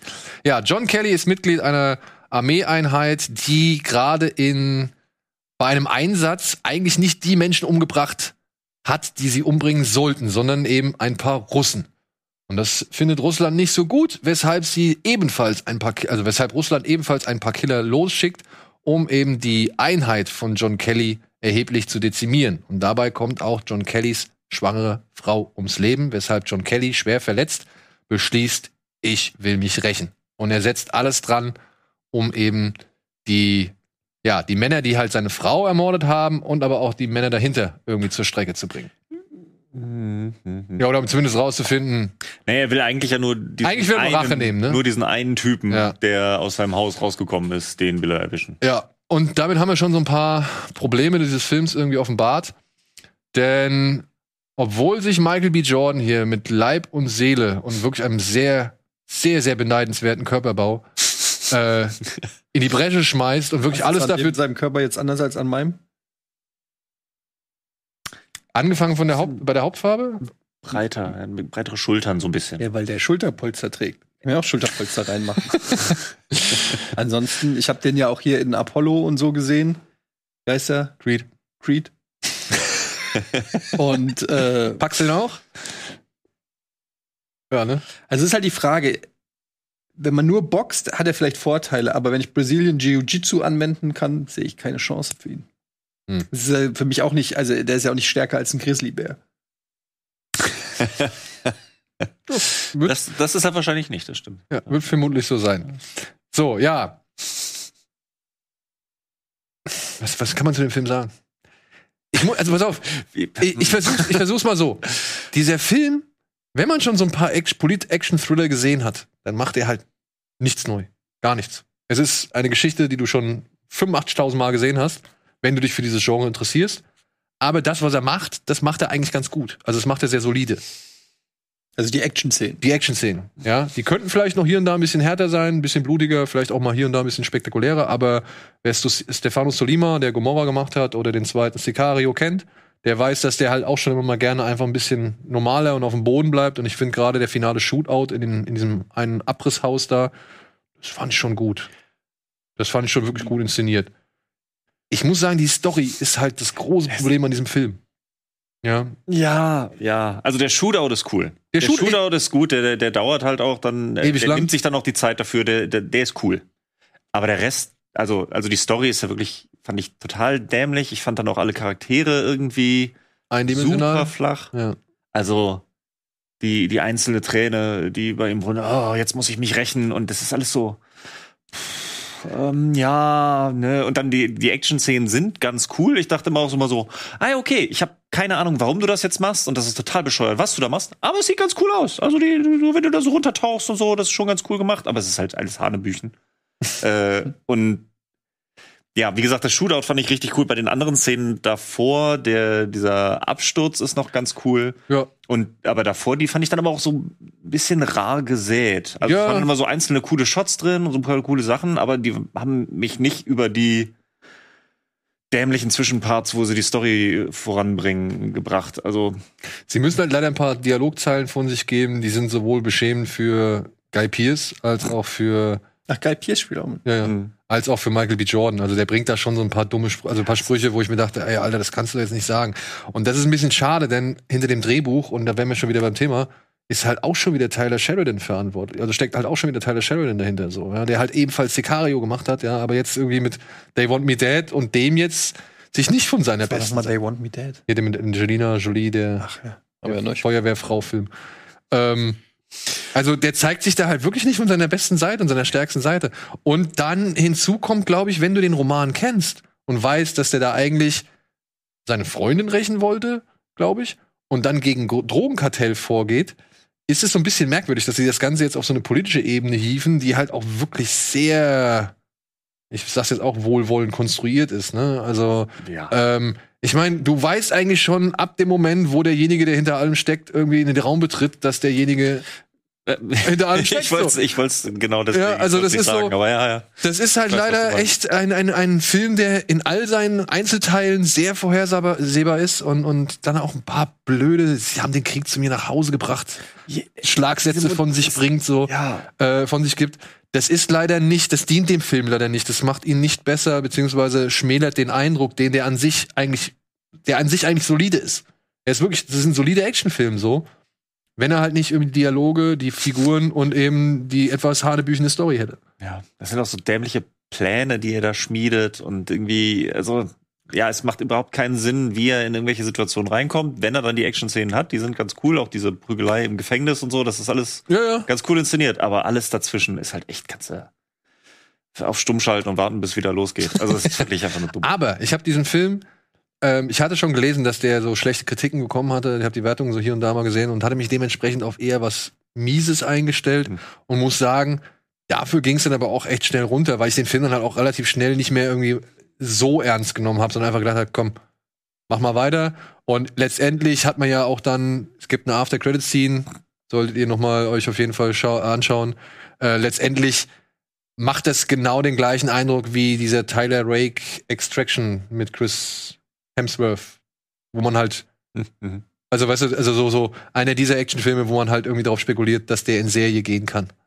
Und die Vorlage und Tom Clancy bieten ja, nun mal halt eben die Möglichkeit, dass man das auch in Serie gehen lassen kann. Ne? Ja. Gut, womit wir beim letzten Film für diese Woche wären, der auch schon, äh, der ja, der auch ins Kino kommt, den ich ein bisschen besser fand, aber der auch so seine Probleme hat. Er heißt Der Mauretanier und kommt wieder mit diesem, mit diesem blöden Stigmata daher, based on a true story. Dies ist eine wahre Geschichte. Und hier geht es tatsächlich um einen Mauretanier namens äh, Mohamedou Oud Salahis. Und der wurde halt beschuldigt als Drahtzieher beziehungsweise Rekrutierer Sorry, für wenn ich mich. äh, Was, äh, was ist ein Mauretanier? jemand, der aus, Aus Mauretanien Mauretanien. kommt, aus Afrika. Mauretanien ist ein Land? Ja. Ja. Nordwestafrika. Gut. Und er wird, er wird beschuldigt. Es ist Ostafrika. er wird beschuldigt, Rekrutierer für die Anschläge. Mauritius ist es. Okay, Mauretanien. Es heißt Mauritius. Mauritius kenne ich. Mauretanien war mir nicht. Ich wusste nicht, dass Mauretanien Mauritius ist. Okay, ich bin ruhig. Er wird beschuldigt oder verdächtigt, sagen wir es mal so, oder doch beschuldigt. Der Rekrutierer für die Anschläge, für die Terroristen oder für die, für die Attentäter des 9., äh, des 11. September 2001 Ja. zu sein. Also er soll die Leute rekrutiert haben, die in den Flugzeugen gesessen haben, die die Flugzeuge in die Türme gesteuert haben und so weiter und so fort. Denn das CIA, die CIA oder ich glaube irgendeine andere Regierungsbehörde hat ein Telefonat abgefangen, das er erhalten hat, wo er vom Telefon, vom Mobiltelefon von Osama bin Laden angerufen worden ist. Ja. Und das ist so der Haupt. Wer kennt es nicht? Ja, das ist so der Hauptgrund, weshalb sich die amerikanische Regierung auf diesen Mann stürzt und ihn über Umwege letztendlich nach Guantanamo Bay schafft, wo er für acht Jahre einsitzt, ohne dass jemals Anklage gegen ihn erhoben wurde. 14. Naja gut, 14 ist es ja insgesamt, aber acht Jahre sitzt er da ein und hat keinen Anwalt. Und nach acht Jahren, Ähm, ach so. Nee, ja. Also es, der geht ja über mehrere Jahre. Ich glaube, der erste Kontakt ist irgendwie nach vier oder fünf Jahren und nach acht Jahren ist dann die Verhandlung und Genau. so weiter. Und am Ende sitzen noch. Ja, ja, genau. also es sind in, insgesamt 14, aber er hatte halt dann irgendwann äh, durch einen Zufall, ja, tritt halt eine Menschenrechtsanwältin auf den Plan, Nancy Hollander, gespielt von Jodie Foster, die halt versucht jetzt nun den Mann da, sag ich mal, zumindest aus Guantanamo Bay rauszukriegen, weil einfach nicht genug Beweise vorliegen. Also die wollen halt die Beweise prüfen, die wollen die Haft prüfen, ob das wirklich alles so legitim ist, dass der da sitzt, weil halt auch so lange keine Anklage erhoben worden ist und die Beweise halt offensichtlich nicht ausreichen, um Anklage zu erheben. Aber er trotzdem halt in Guantanamo Bay eingekerkert bleibt. Ja, und das schildert halt dieser Film. Klingt Zeigt- ganz spannend, klingt so ein bisschen Frage der Ehre mäßig oder so. Ja, du hast ein bisschen Justiz-Thriller, ja, aber du hast halt auch vor allem äh, Gefangenendrama oder Knastdrama und dafür ist dann Tamer Rahin, glaube ich, so heißt er, der perfekte Mann, denn der hat schon in ein Prophet gezeigt, ähm, dass er da im Knastumfeld Ah, deshalb kam der mir so ja, ja, dass der da im Knastumfeld ganz gut aufgehoben ist. Ich finde, der macht's, der, der zerreißt es auch raus. Und auch Jodie Foster, finde ich, war ganz gut. Ob sie jetzt Ja. wirklich den Golden Globe, glaube ich, dafür verdient hat, weiß ich jetzt nicht. Ah, stimmt, hat sie bekommen, richtig. Er war nominiert, sie hat ihn bekommen. Ja, sie hat ihn bekommen. Ah, ja. Ähm, aber der Film ist auch ein bisschen merkwürdig, muss ich sagen. Also allein, allein, dass einer der Produzenten, nämlich Benedict Cumberbatch, einen amerikanischen General oder Colonel oder was weiß ich da spielt und sich die ganze Zeit so tief einen abbrummt, um zu verbergen, dass er halt eigentlich einen britischen Akzent hat. Fand ich schon, äh, reißt schon ein bisschen aus der Illusion raus. Also er kriegt's irgendwie nicht verkörpert, das, das amerikanische. Nee, das stimmt. Äh, Ich kaufe den. Bürstenschnitt Texaner auch einfach nicht wirklich ab den ganzen Film über nicht. Äh, er nuschelt sich wirklich diesen, diesen Murmeln im Hals da irgendwie in seinem Akzent, rollt er da rum und so weiter. Merry fucking Christmas, aber ähm, ja, nee, man kauft ihm nicht so richtig ab. Nee, man kauft sie leider nicht so richtig ab. Das wird in Deutsch wahrscheinlich kein Thema sein, wenn man sich den synchronisiert anguckt, aber jetzt gerade auf Englisch, wo wir den gesehen haben, auf Englisch, ähm, war es nicht sehr überzeugend. Und dann kommen da halt so, so Elemente mit rein oder spielen halt so Szenen mit rein, wo ich auch mal dachte so, ja, okay, das ist, hätte man schon eleganter lö- lösen können. Zum Beispiel geht's halt um die sogenannten RFs, ne? MRFs heißen die, glaube ich, ne? Memorandum für alles stattgefunden. Also das sind halt die Protokolle der Verhöre und so weiter, die halt wirklich alles auflisten. Alles, was dort während eines Verhörs passiert ist. Also sowohl, was derjenige gesagt hat, der verhört wird, aber eben halt auch, was die Verhörer gemacht haben. Und ähm, irgendwann spielt halt hier Benedict Cumberbatch mit dem Shazam-Darsteller. Mit dem, ja, genau, mit dem Levi. Äh, spielt er halt Billard und Levi ist beim CIA, bei der CIA. Und dann so, ja, du, und dann sagt der eine so, ja, du brauchst die MRFs. Was sind denn die MRFs? Ja, das sind die, und erklären halt, und erklärt halt einfach genau das, was ich eben nochmal gesagt habe, aber halt so, so ganz, Exposition. ja, so richtig Exposition Aber, sag mal, Talk-mäßig. Was ich jetzt nicht verstanden habe, kommt der jetzt ins Kino oder kommt der jetzt auf Amazon? Der kommt jetzt ins Kino. Der ist jetzt halt, ich weiß Das nicht, ist ob der eine parallel Amazon Production. Ja, genau. Aber sie bringen ihn wahrscheinlich jetzt kurzzeitig ins Kino und dann halt auch über kurz oder lang wahrscheinlich dann auf dem Streamingdienst. Und ist schwierig zu sagen. Würdest du sagen, ist ein sehenswerter Film? Boah, sehenswert. Ich meine, er macht auf die Geschichte und auf das Buch aufmerksam. Das basiert auf einem Buch. Also es basiert, Ja. basiert wirklich auf den Memoiren von dem Mann, der halt wirklich in Guantanamo einsaß und das halt alles wiedergeschrieben hat und das halbwegs durch die Zensur bringen konnte, was Mhm. da passiert ist. Und ja, ich glaube, dafür ist es wichtig. Ja, ich glaube, der ist schon, also ich fand ihn auch nicht schlecht. Also der ist schon, den kann man sich angucken, auf jeden Fall. Ähm, äh, er hat seine Schwächen, seine Problematiken irgendwie. Er ist, äh, er ist so vieles, aber auch irgendwie nicht nicht so richtig. Ja. Also, ne, er hat jetzt, äh, wenn er jetzt versucht hat, einfach nur eine Drama-Story zu sein, das kriegt er nicht so richtig hin. Will er wirklich nur irgendwie auf die Situationen aufmerksam machen? Das zieht er auch nicht so hundertprozentig durch. Soll es jetzt ein Biopic sein? Soll es wirklich nur um ihn gehen? Auch das machen sie irgendwie nicht. So, es wirkt dann so am Ende so, als würden sie dahin gehen wollen. Ähm, aber er wird über den ganzen Film, ich meine, das, äh, ich dachte auch erst, das ist ganz cool, weil den ganzen Film über bist du dir seines Charakters ja nicht so richtig sicher. So, sie, ähm, es, es bleibt ja schon die ganze Zeit so ein bisschen, sie halten es ja bewusst ein bisschen offen, ob er jetzt schuldig ist oder nicht. Ähm, Hätten Sie um Ansicht dann den nach- Reveal hinzukriegen, so ungefähr. Aber ähm, Hätten sie meiner Ansicht nach ein bisschen mehr zweifelhafter machen können. hätten sie auch, ja, irgendwie schon. Also es ist, ähm, deswegen, das ist, sie ziehen jede dieser Sachen nicht so hundertprozentig durch. Ja, auch, auch in, von der Inszenierung her. Du hast am Anfang, hast du mal einen Shot aus dem Telefonhörer raus. Ja, ja. Ja, also wirklich so, so ein richtiges Stand, also in der Muschel drin ist die Kamera und durch die, die Löcher quasi der Muschel siehst du halt Jodie Foster, die da reinspricht. Und du denkst jetzt so, warum? Ja, Wollte ein Regisseur mal was Neues probieren. ja, das ist Kevin McDonald, der hat schon ein paar Filme gemacht, also müsste er eigentlich nicht. Last King of Scotland. Ne? Genau, Last King of Scotland. Das ist zum Beispiel ein guter Film von ihm, den ich mag. So, ja. Den mochte ich ja gar nicht. Nee, Nee, Last King of Scotland. Ach, aber da ist, da ist auch wieder dieses Ding von wegen, wo du sagst, äh, beruht auf wahren Begebenheiten. Last King of Scotland hat mich damals wirklich aufgeregt, weil den habe ich im Kino gesehen und dachte so, boah, krass. Und dann habe ich danach drüber gelesen und weil es beruht auf wahren Begebenheiten, aber dieser Doktor, die Hauptrolle von The Last King of Scotland, gab es ja nie. Also es ist komplett erfundene Geschichte. So, ja, Idi Amin gab's halt, klar. Aber der Rest davon, ja, halt konstruiert, damit wir da irgendwie eine Dramageschichte erzählen können. Ja. Und als ich dann nachher gesehen habe, so, ah, okay, der hat Last King of Scotland, der hat jetzt diesen Film gemacht.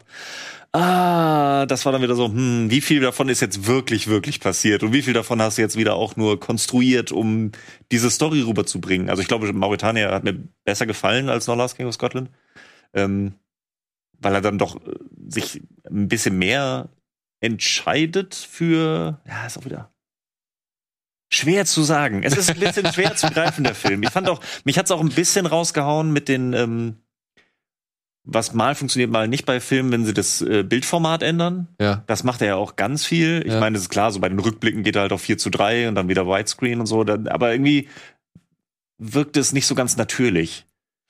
Es hat mich nicht so ganz gepackt. So ja, ich ist so und ich glaube, ich glaube, da liegt halt die Krux, weil er halt eben noch das Gerichtsdrama irgendwie erzählen will, weil er noch den amerikanischen Soldaten im Zweifel zeigen will oder auf Spurensuche zeigen will und eben halt dieses ja aktuelle Knastleben und dann aber auch halt das rückblickende Knastleben irgendwie mit da reinkriegen muss.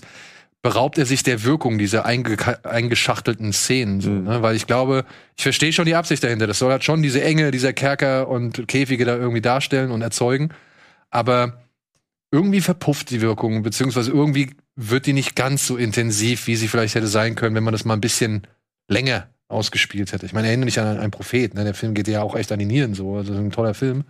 Und obwohl Tamara Rein das echt geil macht, kommt es nicht in der Intensität an, in der es vielleicht ankommen könnte.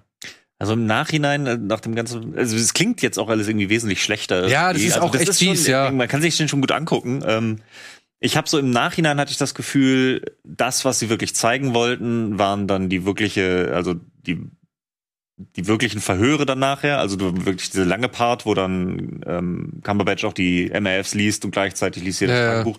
Also ich glaube, dass das so der Kern ist, da wollten sie hin. Deswegen wird das auch entsprechend lange ausgespielt. Ich meine, das ist ja auch das Tragische und das Harte und das Fiese an der ganzen Situation. Ähm, und da hinzubauen, halt auch so ein bisschen diese Ambivalenz des Charakters vorher zu haben, so dass man sich nicht sicher ist und so, das, das kriegen sie schon irgendwie hin, nur ist dann noch sehr viel Beiwerk, den es dann nicht gebraucht hat. Ja. Also diese ganzen anderen Geschichten, die dann irgendwie noch miterzählt werden, die, die hättest du dann auch irgendwie weglassen können oder dann dich darauf mehr fokussieren können. Dann hätte es auch noch mal ein bisschen besser gewirkt, weil ich finde auch gerade bei dem, bei dem Thema wie Guantanamo Bay, was immer noch offen ist, wo dann immer noch diese Scheiße passiert, oder also so schlimm wahrscheinlich nicht mehr, Hoffentlich keine nicht Ahnung, mehr. hoffentlich. Ähm, aber das, das, das ist immer noch so ein heißes Eisen, was immer noch aktuell ist und dann aber nicht klar Meinung zu beziehen, sondern doch so irgendwie, ja, wir zählen ja nur dieses Einzelschicksal. Es geht ja nur um den. Also Ja. da ist viel Scheiße passiert. Guantanamo Bay ist ja ganz fürchterlich, aber wir reden ja nur von diesem einen. Die anderen hunderte Leute, die da eingefärcht waren und was mit denen passiert ist, da- da enthalten wir uns jetzt einfach mal eine Aussage. Es geht ja nur um diesen einen, ne? Und das war so, so ein bisschen, ach, so ein Cop-Out auch wieder. Und dadurch ist er dann auch wieder nicht stringent durchgezogen. Ja. Und das ist so, ah. Traut sich nicht. Ja. Traut sich. Ja. Aber ich möchte trotzdem sagen, kann man sich schon mal angucken. Kann man sich angucken. Wenn man jetzt auch wirklich sehr heiß auf Kino ist, aber man kann auch warten, bis der dann irgendwann demnächst äh, on demand vielleicht erhältlich ist. So. Das war's für diese Woche. haben wir noch? Ich meine, pass auf, wir haben noch ein paar News. Pass auf. Also, Äh, wir haben noch ein paar News. Komm, wir spielen die mal kurz ein. Interessante Neuzugänge. Ritchie für die vierte Matrix und Yen für den vierten John Wick. Neue Lebenszeichen. Avatar, Feuerkind, Cowboy Bebop und die Ghostbusters schicken Bilder. Show Me. Brian Fuller schraubt an einer Neuauflage von Christine.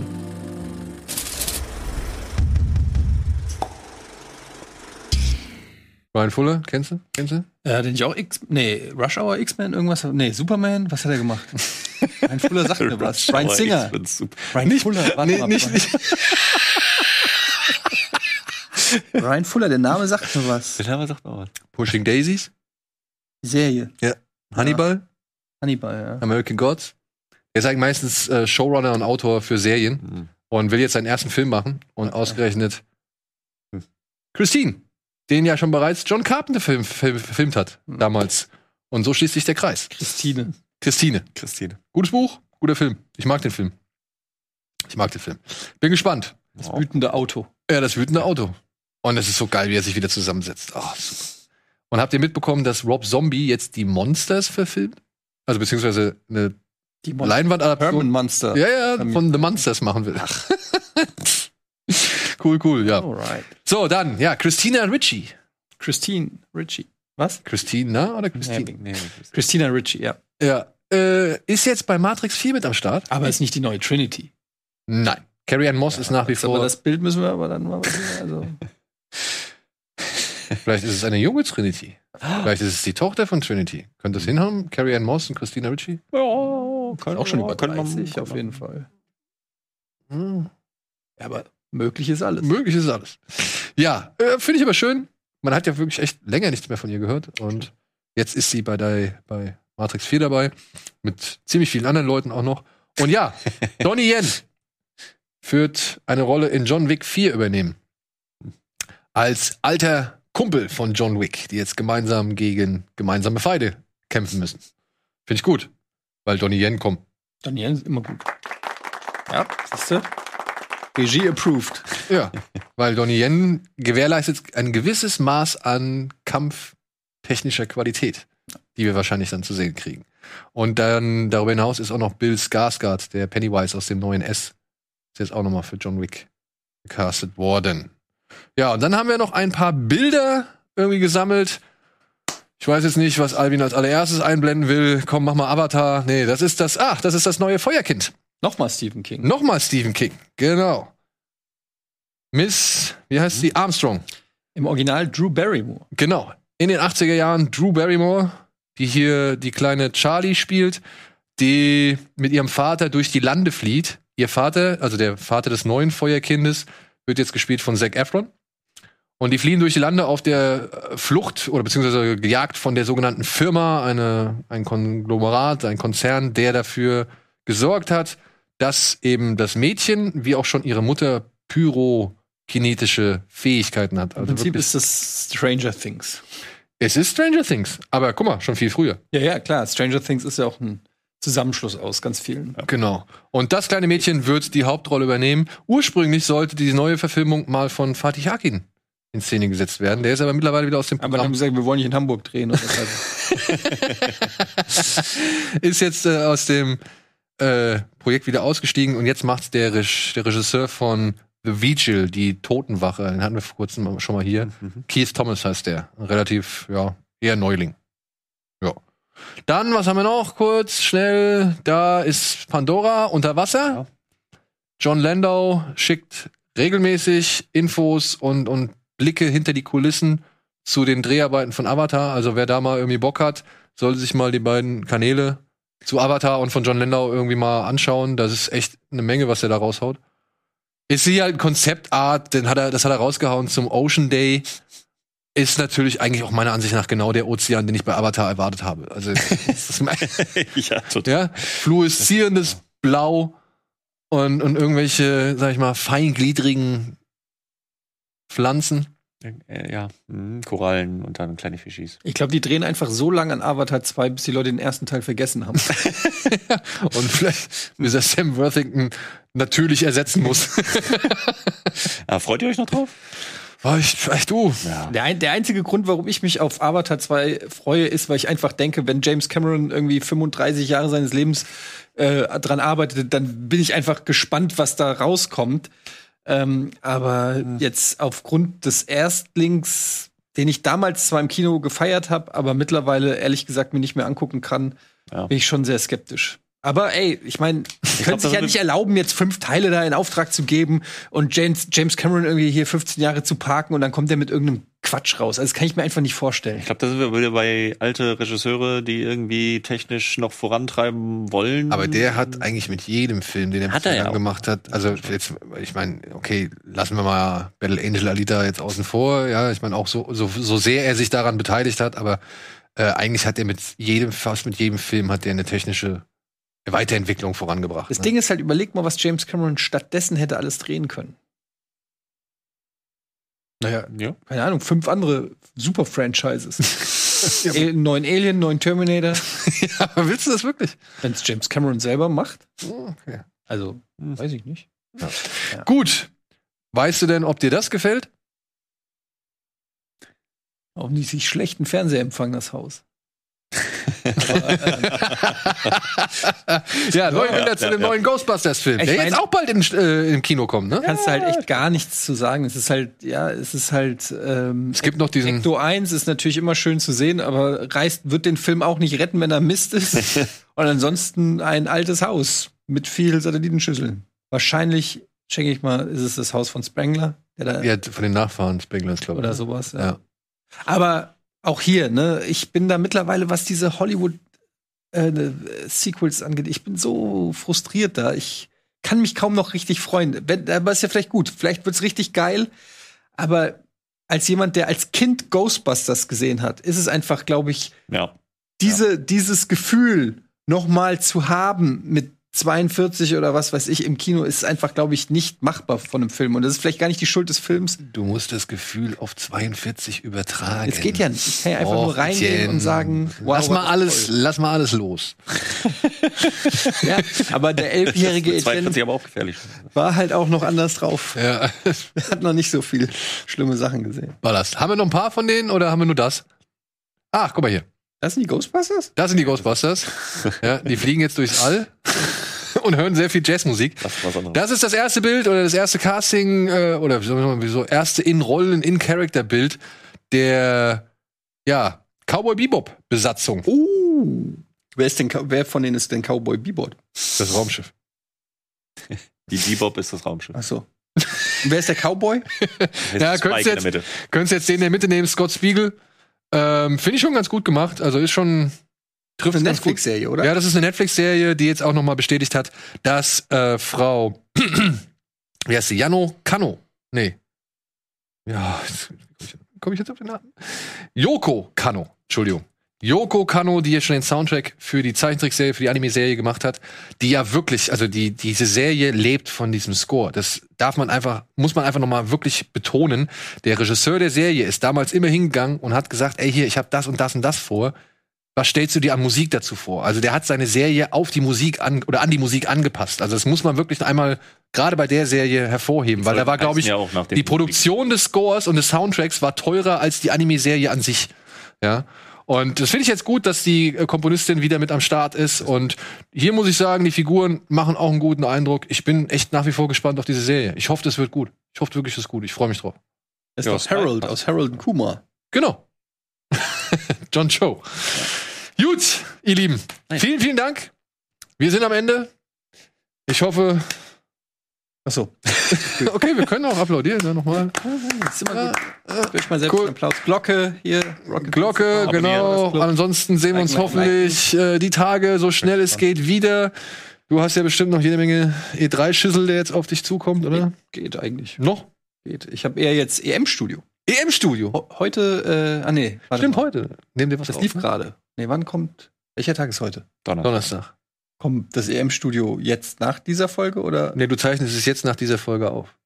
Aber es wird ausgestrahlt vor dieser Folge. Das kann ich leider nicht so sagen. Weiß ich gerade Es ist nämlich live um 17 bis 19 Uhr. Und das Dann es heißt, davor. ihr habt's gerade geguckt. Wie hat euch das EM-Studio denn gefallen? Schreibt in die Comments. Ja, schreibt in die Kommentare. Aber vom EM-Studio. Oder auch hier. Oder auch hier. Ich brauch dringend Urlaub, ey. Genau. Wir brauchen jetzt dringend eine Pause und wünschen euch ein schönes Wochenende, schöne Woche. Keine Ahnung, wann ihr mir das hier gesehen habt. Bis dahin, macht's gut. Tschüss.